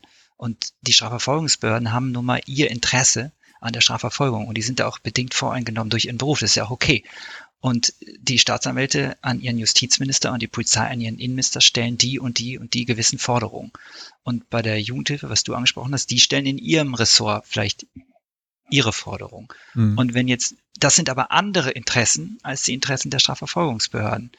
Und dann gewinnt man bei solchen Produkt, Produkten, wie jetzt Modellprojekt Haus des Jugendrechts, das ist jetzt auch eine These, kann ich, ähm, kann ich auch nicht belegen, gewinnt man den Eindruck, dass die Interessen der Strafverfolgungsbehörden häufiger wahrgenommen werden mhm. und die häufiger von, von, vom Ministerium ihre Wünsche quasi erfüllt bekommen. Und jetzt gibt es ja noch ein, noch ein zusätzliches Interesse was da mit reinspielt. Und das ist das politische Interesse. Ja. Das, das hat ja da auch eine, eine ziemlich große Wirkung und man kann, glaube ich, auch sagen, dass die Häuser des Jugendrechts zu, einem, zu einer Art Politikum auch geworden sind. Und das politische Interesse muss ja jetzt nicht mehr deckungsgleich sein mit dem der Strafverfolgungsbehörden oder dem der Jugendhilfe. Es kann noch mal ein zusätzliches Interesse sein. Auch mhm. These im Wege der, der Machterhalt. Ich glaube, Maria hat es hier mal im Podcast auch so ähm, äh, plastisch dargestellt mit, da kann jemand ein rotes Band durchschneiden äh, bei so einem Haus des Jugendrechts. Also das politische Interesse kann ein anderes sein. Die Politik sucht nach Lösungen. Die hat mhm. Probleme mhm. und sucht nach Lösungen. So, und äh, ganz super ist, wäre es für die Politik, wenn jemand eine Allzweckwaffe hätte und sagt, ja, hier, die kannst du machen, das kannst du machen, macht das, dann hast du das Problem los. Haus des Jugendrechts. Dann sagt Politik, okay, machen, machen wir so. Machen wir so, das kommt gut an, guckt im Wähler an und dann kommt dieses Interesse noch mit den anderen.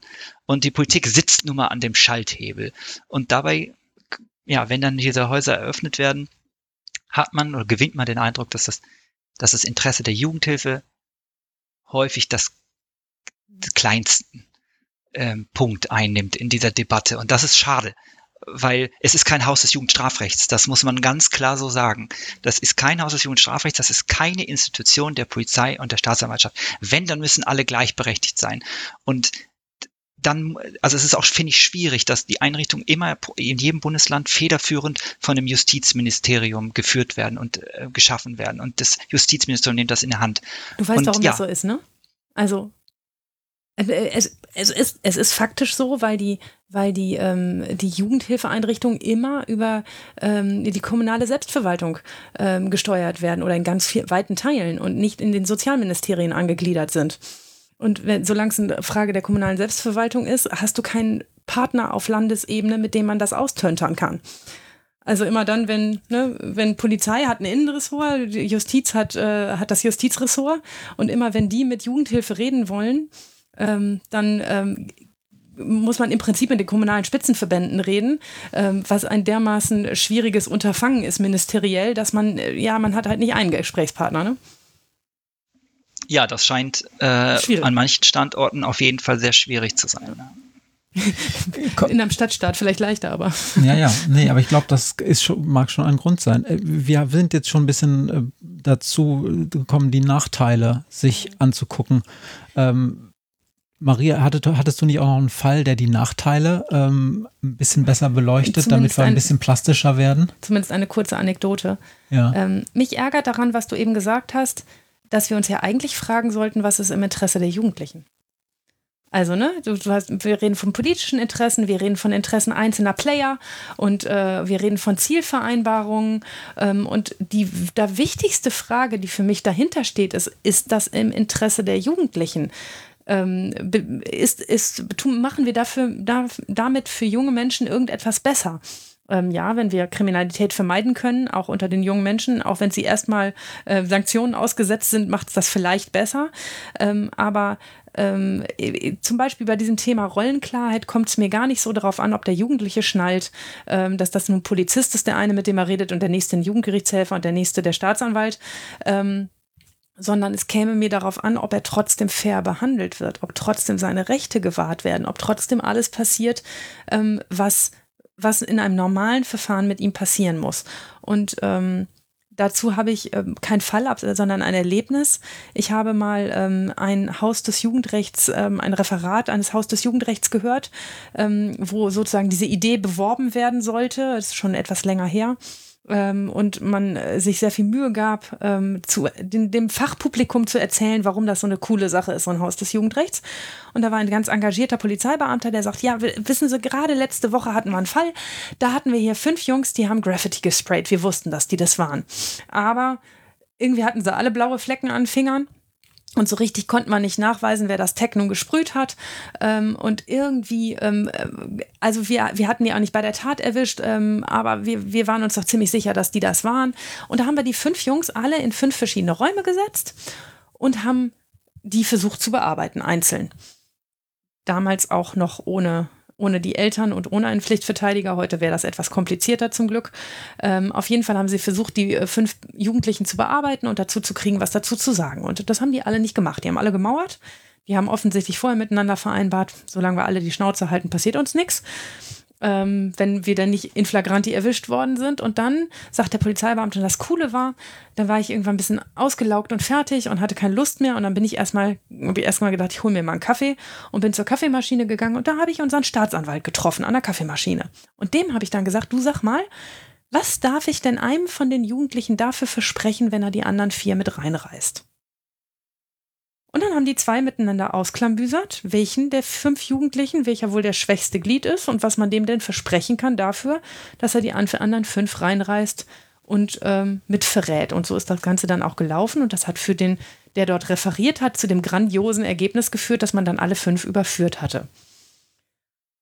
Und das ist aus meiner Sicht ein ziemlich schlechtes Beispiel für gelungene Zusammenarbeit. Also wenn, wenn es am Ende darum geht, sie haben ja keine Rechte umgangen, aber wenn es am Ende darum geht, ähm, miteinander abzusprechen, wie man den Jugendlichen reinlegt ähm, und wie man das am geschicktesten anstellt und es dann auch noch mit jemandem zu tun hat, der, ähm, der einem unterlegen ist, der einem mhm. argumentativ und auch wahrscheinlich ähm, äh, kognitiv unterlegen ist, dann ist das schon nicht nur positiv. Wird das in amerikanischen Filmen nicht immer so gemacht? Ja. Aber man muss sich ja mal fragen, also ne, es wird auch in der Praxis so gemacht, so ist ja nicht und ähm, das ist ja auch eine Ermittlungstaktik. Aber das als Vorteil des Haus des Jugendrechts zu preisen, dass man ermittlungstaktisch so irrsinnig toll vorgehen kann, das fand ich jetzt echt ein bisschen schwach und ein bisschen wenig im Sinn der Jugendlichen gedacht. Ja, das ist halt komplett aus dem Gedanken und der Perspektive der Strafverfolgungsbehörde. Unser ja. Ziel ist es, die, die Straftaten aufzuklären, mit allen, allen mit uns zur Verfügung stehenden Mitteln. So, wenn das immer wieder dein Korridor ist, in dem du denkst, dann haben die natürlich aus diesem, aus diesem Blickwinkel ihr optimales Ergebnis rausgehauen. Mhm. So, das, das muss man so sagen. Und das ist eben das, das Problem, wenn dieser Blickwinkel jetzt dominiert, diese Einrichtung. So, sondern es gibt ja mehrere Blickwinkel. Und die Jugendhilfe hat ja einen ganz anderen Blickwinkel und die müssen aber gleichberechtigt nebeneinander stehen. Und ähm, wenn das aber der immer wieder hinten runterfällt und es ist eigentlich ein Haus des Jugendstrafrechts, dann, ähm, ja, dann, dann entsteht, entstehen solche Fälle, wie denen du gerade genannt hast, Maria, vielleicht auch häufiger. Mhm. Und das wäre wiederum auch ein gutes Argument, um zu sagen, ich weiß nicht, wie, wie diese Jugendlichen jetzt aus der Anekdote, wie die jetzt das Haus des Jugendrechts in Erinnerung haben. Wahrscheinlich Boah. eher nicht so gut.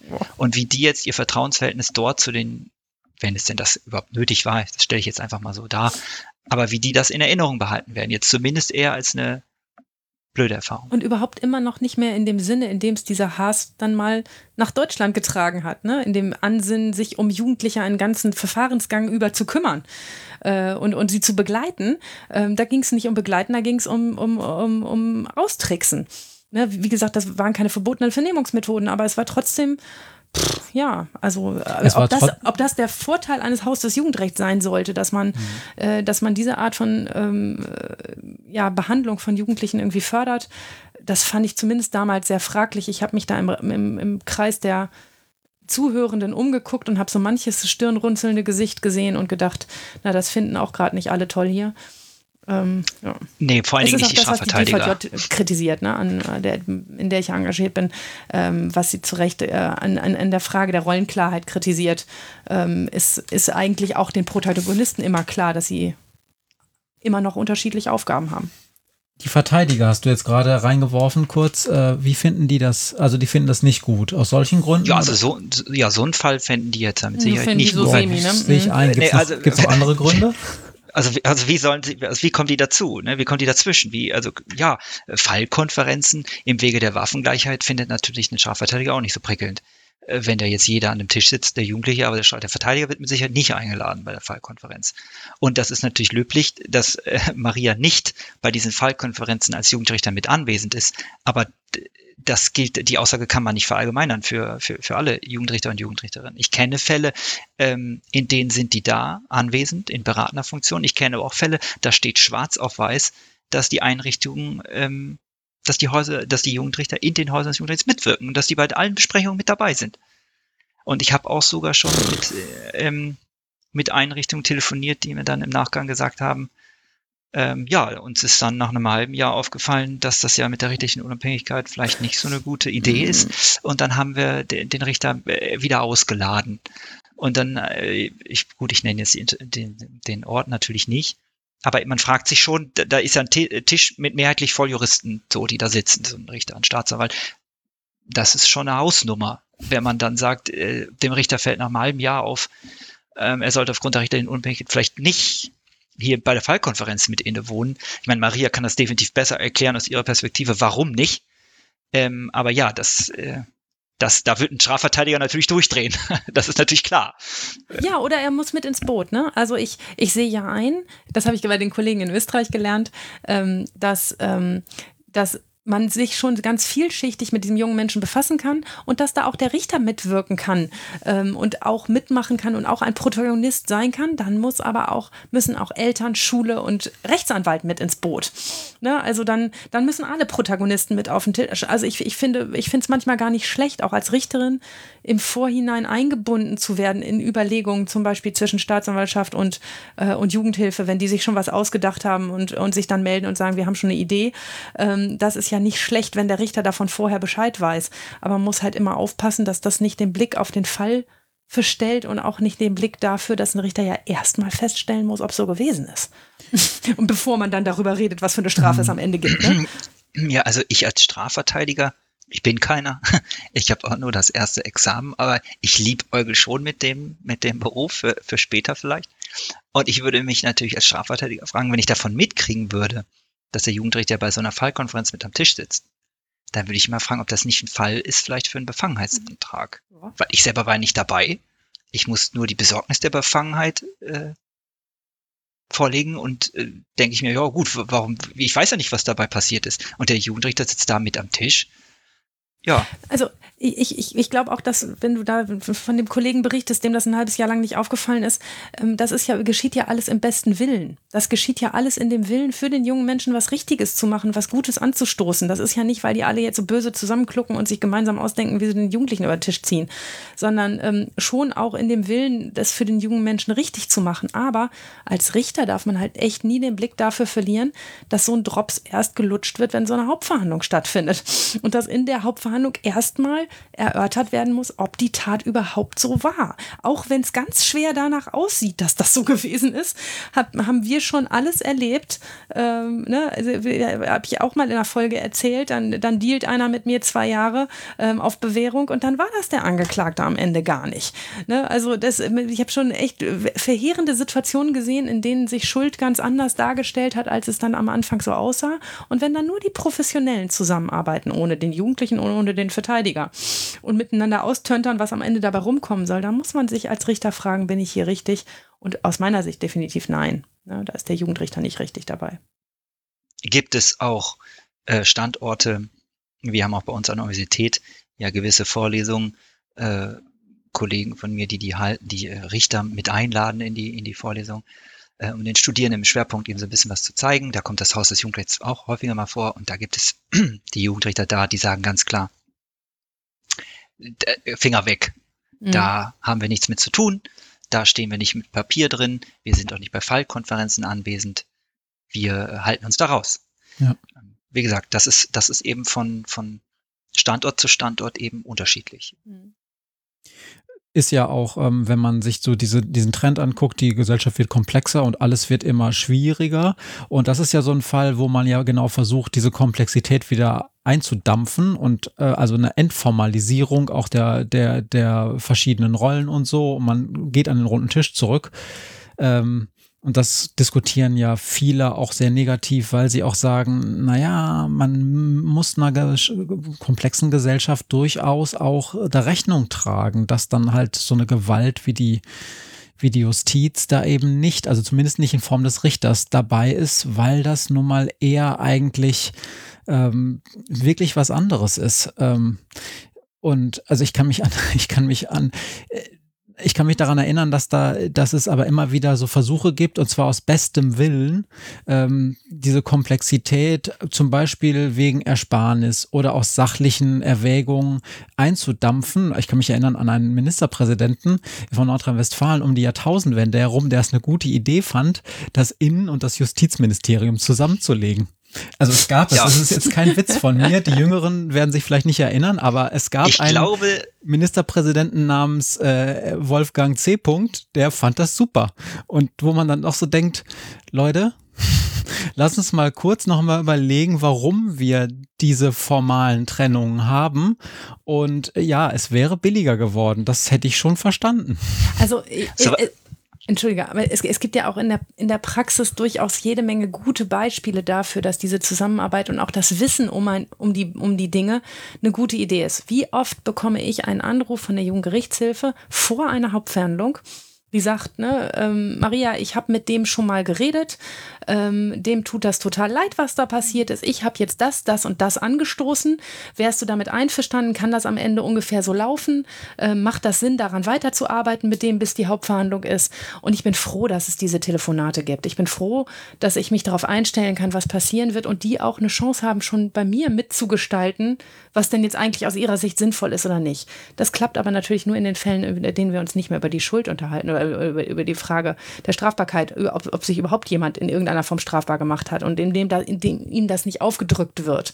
Und das ist natürlich ein Prozess, den ich nicht in der Hand habe. Mhm. Aber ich habe natürlich ganz viel Kontakt, sowohl mit mal nur mit Staatsanwaltschaft, mal nur mit Verteidigung, mal nur mit Jugendhilfe und mal mit allen, um Dinge zu besprechen, die in einer Hauptverhandlung passieren könnten. Aber man muss den, das Mindset immer offen haben für die Frage, okay, und war der das denn auch wirklich? Damit man nicht in die böse Falle tappt, jemandem, dass er da über alles über einen Kamm zu scheren. Leon, du wolltest noch was sagen. Wir haben dich jetzt eben. Ja, Entschuldigung, gewürgt. Äh, abgewürgt.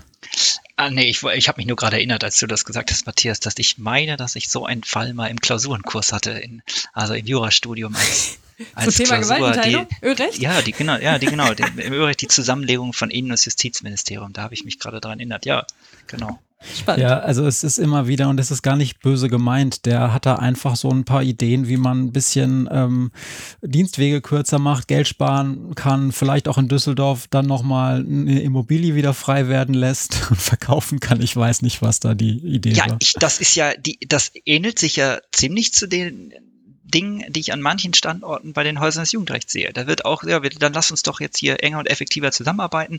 Ja, und da wird das Gericht einfach mit reingeworfen. Mhm. So. Und ähm, dann wird so die, die richterliche Unabhängigkeit, das wird in dem Moment dann so ein bisschen vergessen. Mhm. Auf unserer Liste steht noch so eine Frage für dich. Wieso interessieren die dich eigentlich überhaupt? Was ist denn deine persönliche Geschichte mit den Häusern des Jugendrechts? Also, ich würde erst mal sagen, sie interessieren mich jetzt nicht mehr oder weniger als andere kriminologische Themen.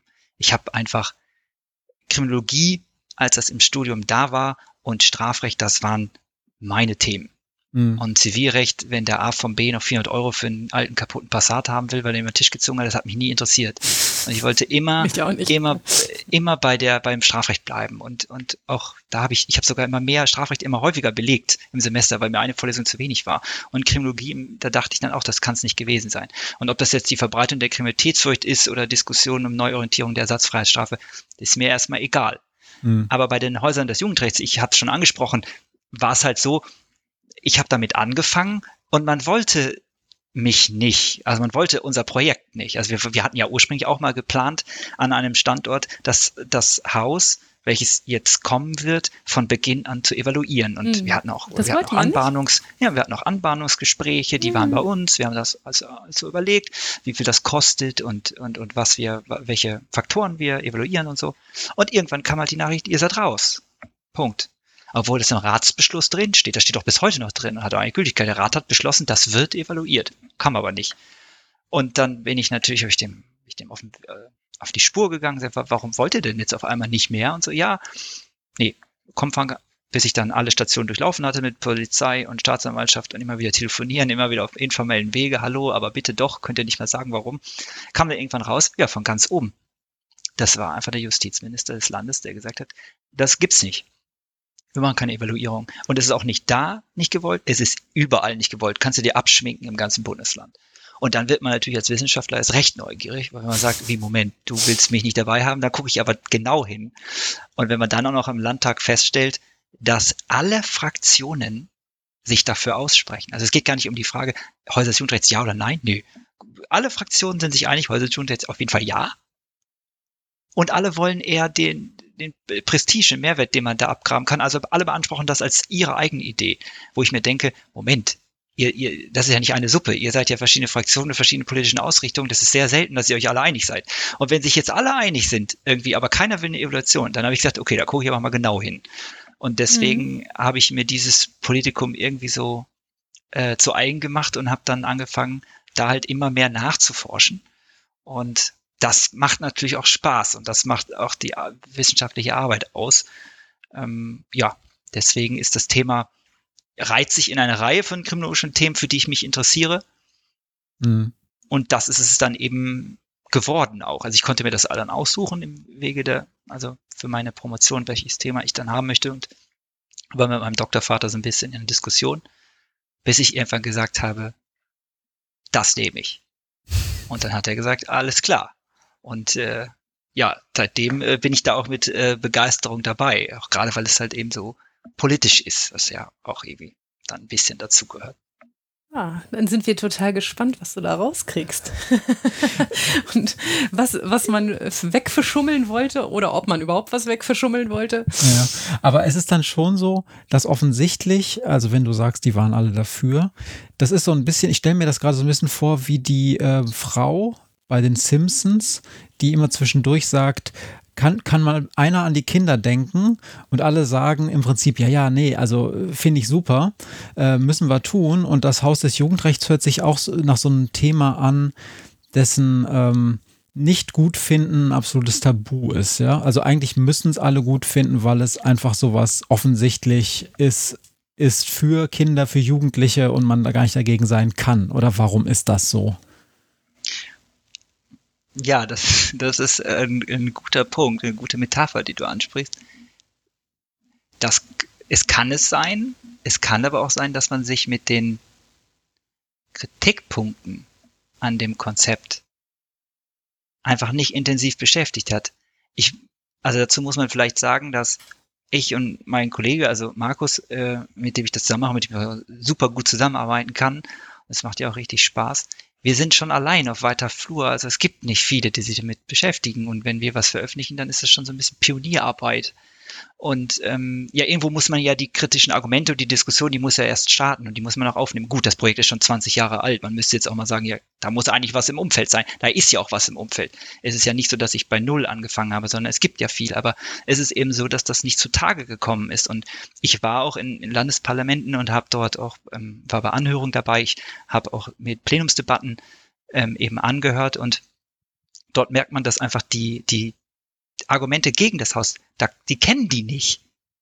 Also die haben sich dann anscheinend zu wenig damit beschäftigt, was die Gegenargumente überhaupt sind. Mhm. Und Politik ist, wie gesagt, ein schnelllebiges Geschäft. Man hat jetzt nicht Zeit, da sich hinzusetzen und sagen, dann lese ich mir erstmal 300 Seiten Dissertation durch und dann habe ich's. Nee, ist nicht. Und das muss alles kurz, prägnant aus der Pistole geschossen kommen und da ist vielleicht nicht die Zeit für da. Und dann springen halt alle schnell auf diesen Zug auf und wenn die Bundesländer auf diesen Zug aufgesprungen sind, dann springen sie nicht mehr ab. Und die anderen Bundesländer sind erst gar nicht auf diesen Zug ausgesprungen. Wir hatten das schon mit den Bundesländern. Und ich glaube, die, die einmal drauf sind, die, also ich sehe zumindest nicht, dass irgendein Bundesland abspringt. So. Ähm, und ja, ja, Dann, dann, dann tut man sich auch schwer mit den, mit, mit den kritischen Argumenten. Und dann will man auch im Zweifel ja auch keine Evolution, weil man sagt, jetzt noch ein blöder Wissenschaftler, der am Ende herausfindet, das bringt gar nichts, das will ich jetzt aber nicht. Jetzt habe ich da so viel Geld rein investiert, jetzt soll das auch mein schönes Prestigeprojekt sein. Jetzt soll der höchstens herausfinden, dass das super klasse ist. Aber wenn er was anderes herausfinden könnte, dann möchte ich den nicht. Mhm. Das Ne? Das kann sein. Ist ja auch schwer. Also ich meine, du musst ja für dieses Projekt dann auch erstmal die ganzen negativen Punkte sammeln. Wir haben jetzt ja versucht, so ein bisschen darüber zu reden, aber so ist es ja auch schwer, so ganz klare negative Punkte zu finden und dann in einem Satz jedem verständlich zu erläutern. Und ich sag mal so, Klar. wenn du jetzt den sogenannten Elevator Pitch machst die negativen Punkte des, Ju äh, des Haus des Jugendrechtes. Du hast also quasi mit dem äh, mit einer beliebigen Ministerpräsidenten eines Bundeslandes äh, fünf, äh, fünf äh, Stockwerke in einem Fahrstuhl und die sagt, Mensch, wo ich Sie gerade hier sehe, äh, erzählen Sie mir noch mal kurz innerhalb von einer halben Minute, was sind denn die fünf negativen Punkte bei Haus des Jugendrechtes, warum ich es vielleicht nicht machen sollte. Das ist ja auch schwer, das so auf den Punkt zu bringen, dass alle sagen, ach ja, nee, richtig, müsste man echt noch mal gut drüber nachdenken, oder? Das mag schwer sein, aber ich würde es zumindest versuchen. Also äh, ich würd, würde das jetzt nicht unversucht lassen, wenn ich den, äh, das werde ich niemals haben, ne, mit einem Minister in einem Fahrstuhl stehen. Aber, aber wenn ich den, wenn ich den äh, Fall mal hätte, äh, warum denn nicht? Dann würde ich zumindest sagen, Leute, ähm, ihr, ihr, ihr müsst das auf dem Schirm haben, wenn ihr da, wenn ihr daran arbeitet. Ich will euch, also ich, ich bin ja Wissenschaftler, ich sage ja nicht, Haus des Jugendrechts gut oder schlecht, macht das oder macht das nicht. Das ist nicht meine Aufgabe. Das entscheidet die Politik für sich und wenn sie das ausbaut, dann baut sie das aus. Aber sie muss sich ja bei ihren Handlungen immer im Klaren sein, was spricht dafür, was spricht dagegen? Hat sich das vielleicht gewandelt mit der Zeit? Mhm. Es ist ja mhm. so, dass mhm. ne, das, man kann jetzt ja nicht einfach immer auf eine Evaluation zurückgreifen, wo man sagt, die haben wir mal 1960 gemacht, die hat immer noch Gültigkeit, wir hinterfragen wir nicht, sondern die, unsere Gesellschaft wandelt sich, alles, die Täterstrukturen wandeln sich, die Behörden wandeln sich, unser Selbstverständnis für gewisse Dinge wandeln sich und da kann man, da muss man evaluieren. Also man, man ich bin der Meinung, man kann nicht ähm, diese Häuser jetzt fördern und fördern und fördern, an jeden möglichen Standort aufbauen, ohne, ohne nicht mal einmal zu sagen, okay, wir machen mal eine landesweite Evaluation, wir gucken uns das mal an, was bringt das überhaupt? Mhm. Oder ist das nicht vielleicht sogar, Marie hat gesagt, sie will wissen, was das für die Jugendlichen mhm. denn bringt überhaupt das Interesse. Und das ist ja super wichtig. Und die Jugendlichen haben jetzt auch nicht die größte Lobby, die man eine, eine, eine Evaluation in Auftrag geben kann. So eher nicht. Und da muss man sich auch fragen, man muss ja immer mit dem Risiko arbeiten. Das kann ja sogar auch schlechter sein. Mhm. So. Und das darf es ja auf keinen Fall. Also wir können ja gerne Projekte machen, die nichts bringen. Ist ja okay. So besser als wir machen was Schlechtes. Aber wir müssen uns nach unten hin sicher sein, dass wir nichts einsetzen, was, was schlecht ist. Äh, für die, womöglich für die Jugendlichen noch. Und das wär, deswegen wäre mir die wissenschaftliche Innovation so wichtig. Da du am Anfang deiner Forschung ja eigentlich noch so ein bisschen bist und der, der empirische Teil, sage ich mal, äh, eigentlich ja noch erst ansteht, gehe ich mal davon aus, dass du so drei negative Punkte für so einen Elevator Pitch jetzt deshalb auch noch nicht äh, hast oder auch noch nicht sagen wollen würdest, weil dann noch ein bisschen die Ergebnisse fehlen. Das ist doch richtig, oder? Ich könnte nur drei nennen vorläufig, aber ich kann nicht ausschließen, dass sich die nicht vielleicht erweitern oder die Priorität und nicht noch ein wichtigere in der Zukunft mhm. erfahre. Das, genau, da kann ich natürlich keine Aussage zu treffen. Aber dass man jetzt im Vorfeld schon die, die Kontakte, die ich habe mit den einzelnen Institutionen, die zeigen mir natürlich schon, dass, und die Leute berichten mir schon, was, was für sie präsent ist, was liegt auf dem Teller, was, was äh, zum Beispiel die Jugendhilfe, du hast es auch angesprochen, die sagen schon, und das kann man auch nachlesen, beispielsweise in dem, im Jugendgerichtshilfebericht der Stadt Osnabrück, da wird schon ganz schön deutlich in dem Bericht, Zitat, die Polizei sieht sich bei unseren Konferenzen als einseitiger Informationsbeschaffer. Zitat Ende. Das steht da so drin. Die Jugendgerichtshilfe hat in ihrem Jahresbericht geschrieben, wir haben Probleme mit dem Haus des Jugendgerichts, weil immer, wenn wir uns treffen mit den anderen Institutionen, mhm. dann müssen wir Informationsanfragen der Polizei immer wieder verneinen, zurückweisen und sagen, das können wir aufgrund des Sozialdatenschutzes nicht sagen, das können wir nicht sagen. Das belastet das Arbeitsklima. Die Polizei wirft der Jugendhilfe vor, sie würden nicht richtig mit kooperieren. Also diese Gefahr des übermäßigen Informationsaustausches, das ist auf jeden Fall was, was man was man im Auge halten muss und was eins der Punkte wäre, die ich äh, im Fahrstuhl nennen würde, auf jeden mhm. Fall, ja. Okay. Ja, ja, das ist schon wichtig. Darum, ich wollte das, ich wollte das nochmal auf den Punkt haben. Jetzt ähm, kriege ich eine Uhr gezeigt und das stimmt, wir haben ja schon Ewigkeiten miteinander geredet. Ähm, wir haben ja eigentlich noch diese zwei Fragen. Also, ich habe dir ja schon äh, vor im Gesprächsvorfeld gesagt, normalerweise stellen wir uns gegenseitig zwei Fragen. Ähm, wenn Gäste da sind, dann dürfen die sich aussuchen, ob sie uns zwei Fragen stellen oder auch nur eine. Da sind wir gar nicht so ähm, picky. Oder ob wir dir zwei Fragen stellen. Du hast im Vorfeld gesagt, ich würde, glaube also du würdest, glaube ich, uns eher noch Fragen stellen wollen. Wenn du das jetzt noch tun möchtest, dann kannst du das jetzt noch tun. Wenn du aber sagst, ich habe heute schon genug geredet, dann können wir das auch überspringen für heute wir könnten auch im Zweifel nur eine der beiden Fragen machen. Das wäre vielleicht ein Kompromiss. Aber ich habe auf jeden Fall Fragen und äh, die würde ich auch auf jeden Fall gerne noch stellen. Ja, dann, dann schieß los. Weil ich natürlich auch nicht die Chance habe, mit äh, solchen Berufen jetzt auch nicht jeden Tag spreche. Und äh, die erste Frage wäre an Matthias, weil äh, du auch häufiger mal als Kommunikationswissenschaftler in dem Podcast am Anfang vorgestellt wirst. Ja. Und ähm, ich habe in meiner Zeit zwischen meinem Examen und meiner Stelle jetzt als Wissenschaftlermitarbeiter, habe ich mal in einem Landesparlament gearbeitet. Und meine Frage ist, es gibt ja diesen Begriff des politisch-publizistischen Verstärkerkreislauf. Also wir haben einfach Medien, äh, die greifen irgendwelche Kriminalität selektiv auf, schlechte Nachrichten verbreiten sich besser als gute, das wird schön sensationsmäßig verpackt irgendwie. Äh, Vergewaltigung, Mord, Totschlag, Massenschlägerei und, und, und. Die Politik greift das auf, sieht darin Handlungsbedarf und sagt, oh, wir müssen was machen. Das greifen, greifen wiederum die Medien auf, also die Politik tut was. Und dann spielen die sich so Ping-Pong-mäßig den Ball immer hoch und nicht, nicht zuletzt ändert das in irgendwelchen Gesetzesvorhaben tatsächlich am besten welche, die nichts kosten, Gesetzesverschärfungen und so weiter. Und meine Frage ist jetzt, wenn ich schon so einen Prozess live miterlebt habe in einem Landesparlament, jetzt gut nur als Außenstehender, als Mitarbeiter einer Fraktion, aber jetzt bin ich ja in einem anderen Beruf. Wie schaffe ich es als Wissenschaftler, diesen Prozess zu durchbrechen und zu sagen, hallo, wir sind auch noch da, wir haben wissenschaftliche Befunde, vielleicht sollte man sie dich in der Eile erstmal anhören und dann kann man das ja nochmal überdenken. Mhm. Wie schaffe ich das überhaupt, da reinzukommen? Wie muss ich kommunizieren? Wie werde ich oder wie werden wir gehört von den Leuten, die das, die auch entscheiden und nicht nur von denen, die gar keine Entscheidungskompetenz haben. Ähm, das ist äh, im Prinzip ist das ähm, ist das gegen Windmühlen kämpfen. Also du hast das schon ganz genau richtig gesehen. Also man kann ähm, versuchen, die, äh, man kann halt versuchen, diese drei Seiten, also einmal die Öffentlichkeit und dann die beiden Akteure, also die Politik und die Medienmenschen, jeweils zu sensibilisieren dafür. Jetzt kann man als Zyniker sagen, okay, die Öffentlichkeit sensibilisieren, das bringt nichts, weil da erreicht man maximal ähm, die eher gebildeteren, die auch aufnahmefähig sind für solche Argumente. So, das ist jetzt die zynische Perspektive, die ist sicherlich nicht richtig, weil man sollte immer versuchen aufzuklären, auch breite Öffentlichkeiten und so weiter und so fort.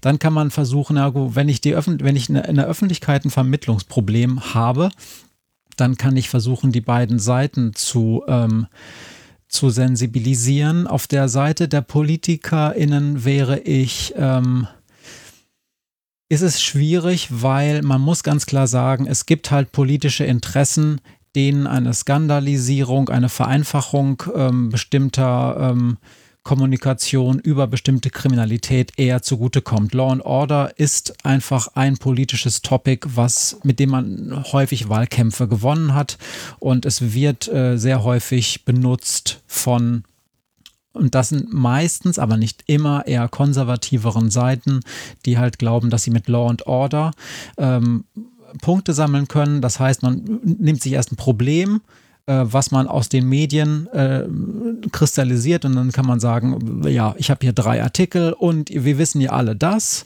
Äh, das ist das Problem und dafür habe ich eine Lösung und damit kann, kann ich einen Wahlkampf gewinnen. Ich kann also in der Politik nur versuchen, die Vernünftigen mit Argumenten auszustatten.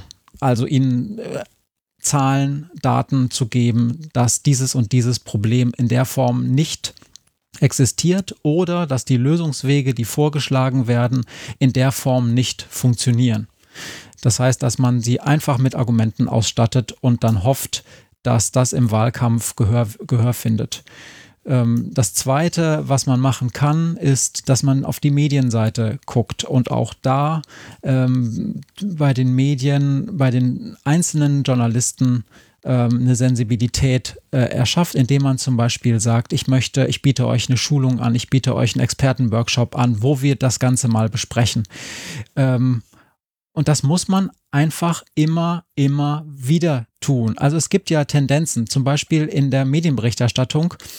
Es gibt ja da seit ein paar Jahren dieses, ähm, dieses ähm, Phänomen oder Phänomen nicht, sondern es, es gibt ja einen Trend zum sogenannten ähm, ähm konstruktiven Journalismus dass gesagt wird, wir drehen einfach das Ganze um und sagen nicht, wir skandalisieren, wir, äh, wir nehmen die negativen Gesichtspunkte und berichten darüber, sondern wir, wir äh, konzentrieren uns auf Problemlösungen für wirkliche Probleme und stellen das in den Vordergrund.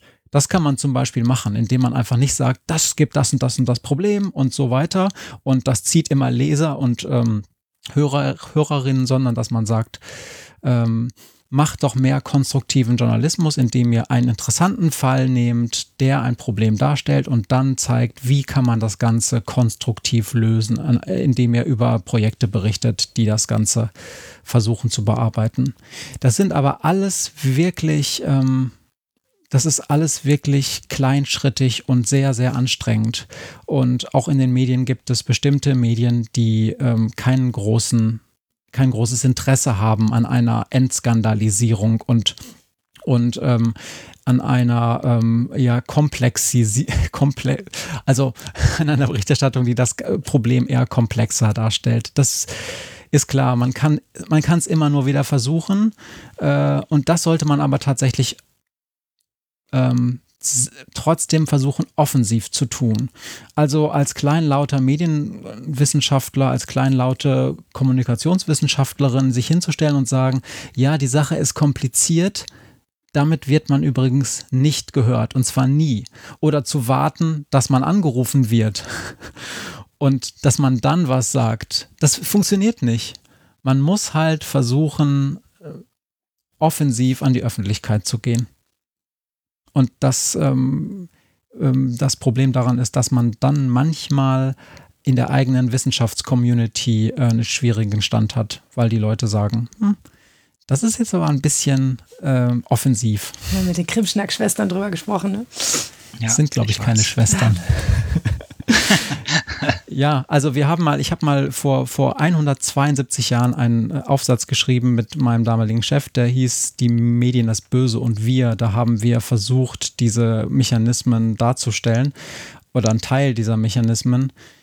Aber gebracht hat es ehrlich gesagt sehr, sehr wenig. Wäre aber was für die Shownotes dann. Ja. Ja, aber es ist wirklich auch schon, wie gesagt, 173 Jahre. So, jetzt Schluss. Maria ist dran. Ja, damit wäre das dann die letzte Frage für heute. Ne? Ja. Ähm, ich habe mich gefragt, das Ganze endet ja so ein Verfahren bei dir. Mhm. Und du hast sowieso mit allen Kontakt und einen größeren Überblick, als ich das habe, unabhängig vom Maus des Jugendrechts oder nicht. Egal, ob man die Fachzeitschriften liest oder mit den Leuten spricht, mir wird immer das Gefühl vermittelt, es gäbe so viel Handlungsbedarf im Jugendstrafrecht und so viele Ecken und Kanten, auch jetzt mit der neuen EU-Richtlinie. Es ist immer irgendwas in Bewegung. Das hält nie an. Ist, stimmt das überhaupt? Also ist so viel Reformbedarf da oder muss man nicht einfach sagen, fehlt es nicht einfach, vielleicht einfach nur an Personal und guter Bezahlung? Und wenn man sagt, man würde mehr Stellen schaffen, gut, Stellen alleine erlegen nicht die Arbeit, aber wenn man dann auch die gute Bezahlung machen würde und dann stattet man, ja, es kam von Matthias einmal, man stattet die Jugendhilfe gut aus, man stattet das Gericht gut aus, dass man dann Herr der Probleme, die wir auch heute diskutiert haben, schon ist? Ja. Ohne große Modellprojekte? Ja.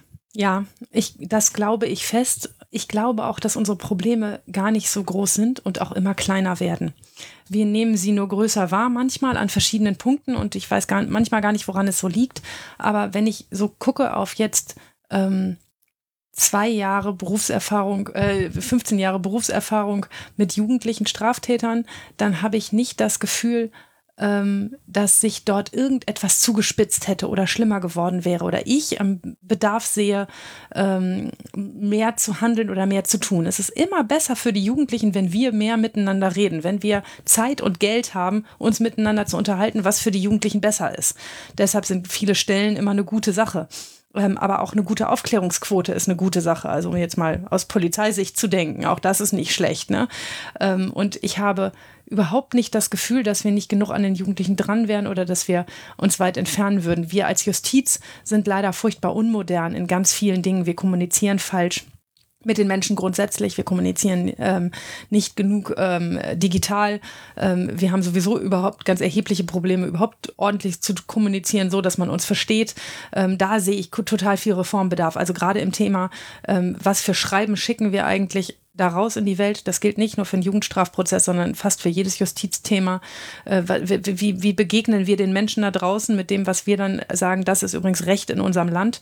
Ähm, und das können wir nicht besonders kommunikativ, nicht besonders gut vermitteln. Da sehe ich ganz viel Reformbedarf, aber speziell bei den Jugendlichen und der Behandlung der Jugendlichen finde ich, dass wir bei ganz vielen Sachen auf dem richtigen Weg sind und auch schon ganz lange auf dem richtigen Weg waren und dass man sich hüten muss, diese guten Wege, die das JGG jetzt seit in zwei Jahren seit 100 Jahren einschlägt. 100 Jahre alt ist das JGG in zwei Jahren. Ähm, ne, dass, dass, dass wir die nicht, nicht kaputt trampeln, ne? dass da ein guten Reformding ähm, drinsteckt und was, was einem guten Umgang mit jungen Menschen drinsteckt und am Interesse an jungen Menschen. Also manchmal kommt es mir so ein bisschen so vor, dass wir das ähm, die Endspezialisierung, die wir in der Justiz haben, ähm, das Interesse nicht so ordentlich fördert und dass das besser wäre, wenn wir mehr, mehr Personal an der Ecke hätten. Ja, dann wäre vieles leichter. Aber die Jugendlichen an sich geben keinen Grund für erheblichen Reformbedarf. So eher unser Umgang. Ja. Ich, ich, ich muss hier gerade ein bisschen lachen, weil ich habe gerade überlegt, ähm, wir hatten ja zwischendurch ganz vorne mal über, gesprochen über diese Häuser des Jugendrechts, die manchmal ähm, aus Stein sind und manchmal virtuell sind. Es wird ja schon helfen, wenn die virtuellen Häuser des Jugendrechts einen virtuellen Kanal hätten, über den sie Aha. diese Fallkonferenzen machen könnten, der zum Beispiel datenschutzrechtlich auch geprüft und okay befunden ist. Man sollte mal fragen, was gibt es denn für Kanäle, in denen das sicher und datensparsam funktioniert? Gibt es nämlich nicht. Wir dürfen nur telefonieren. Ja.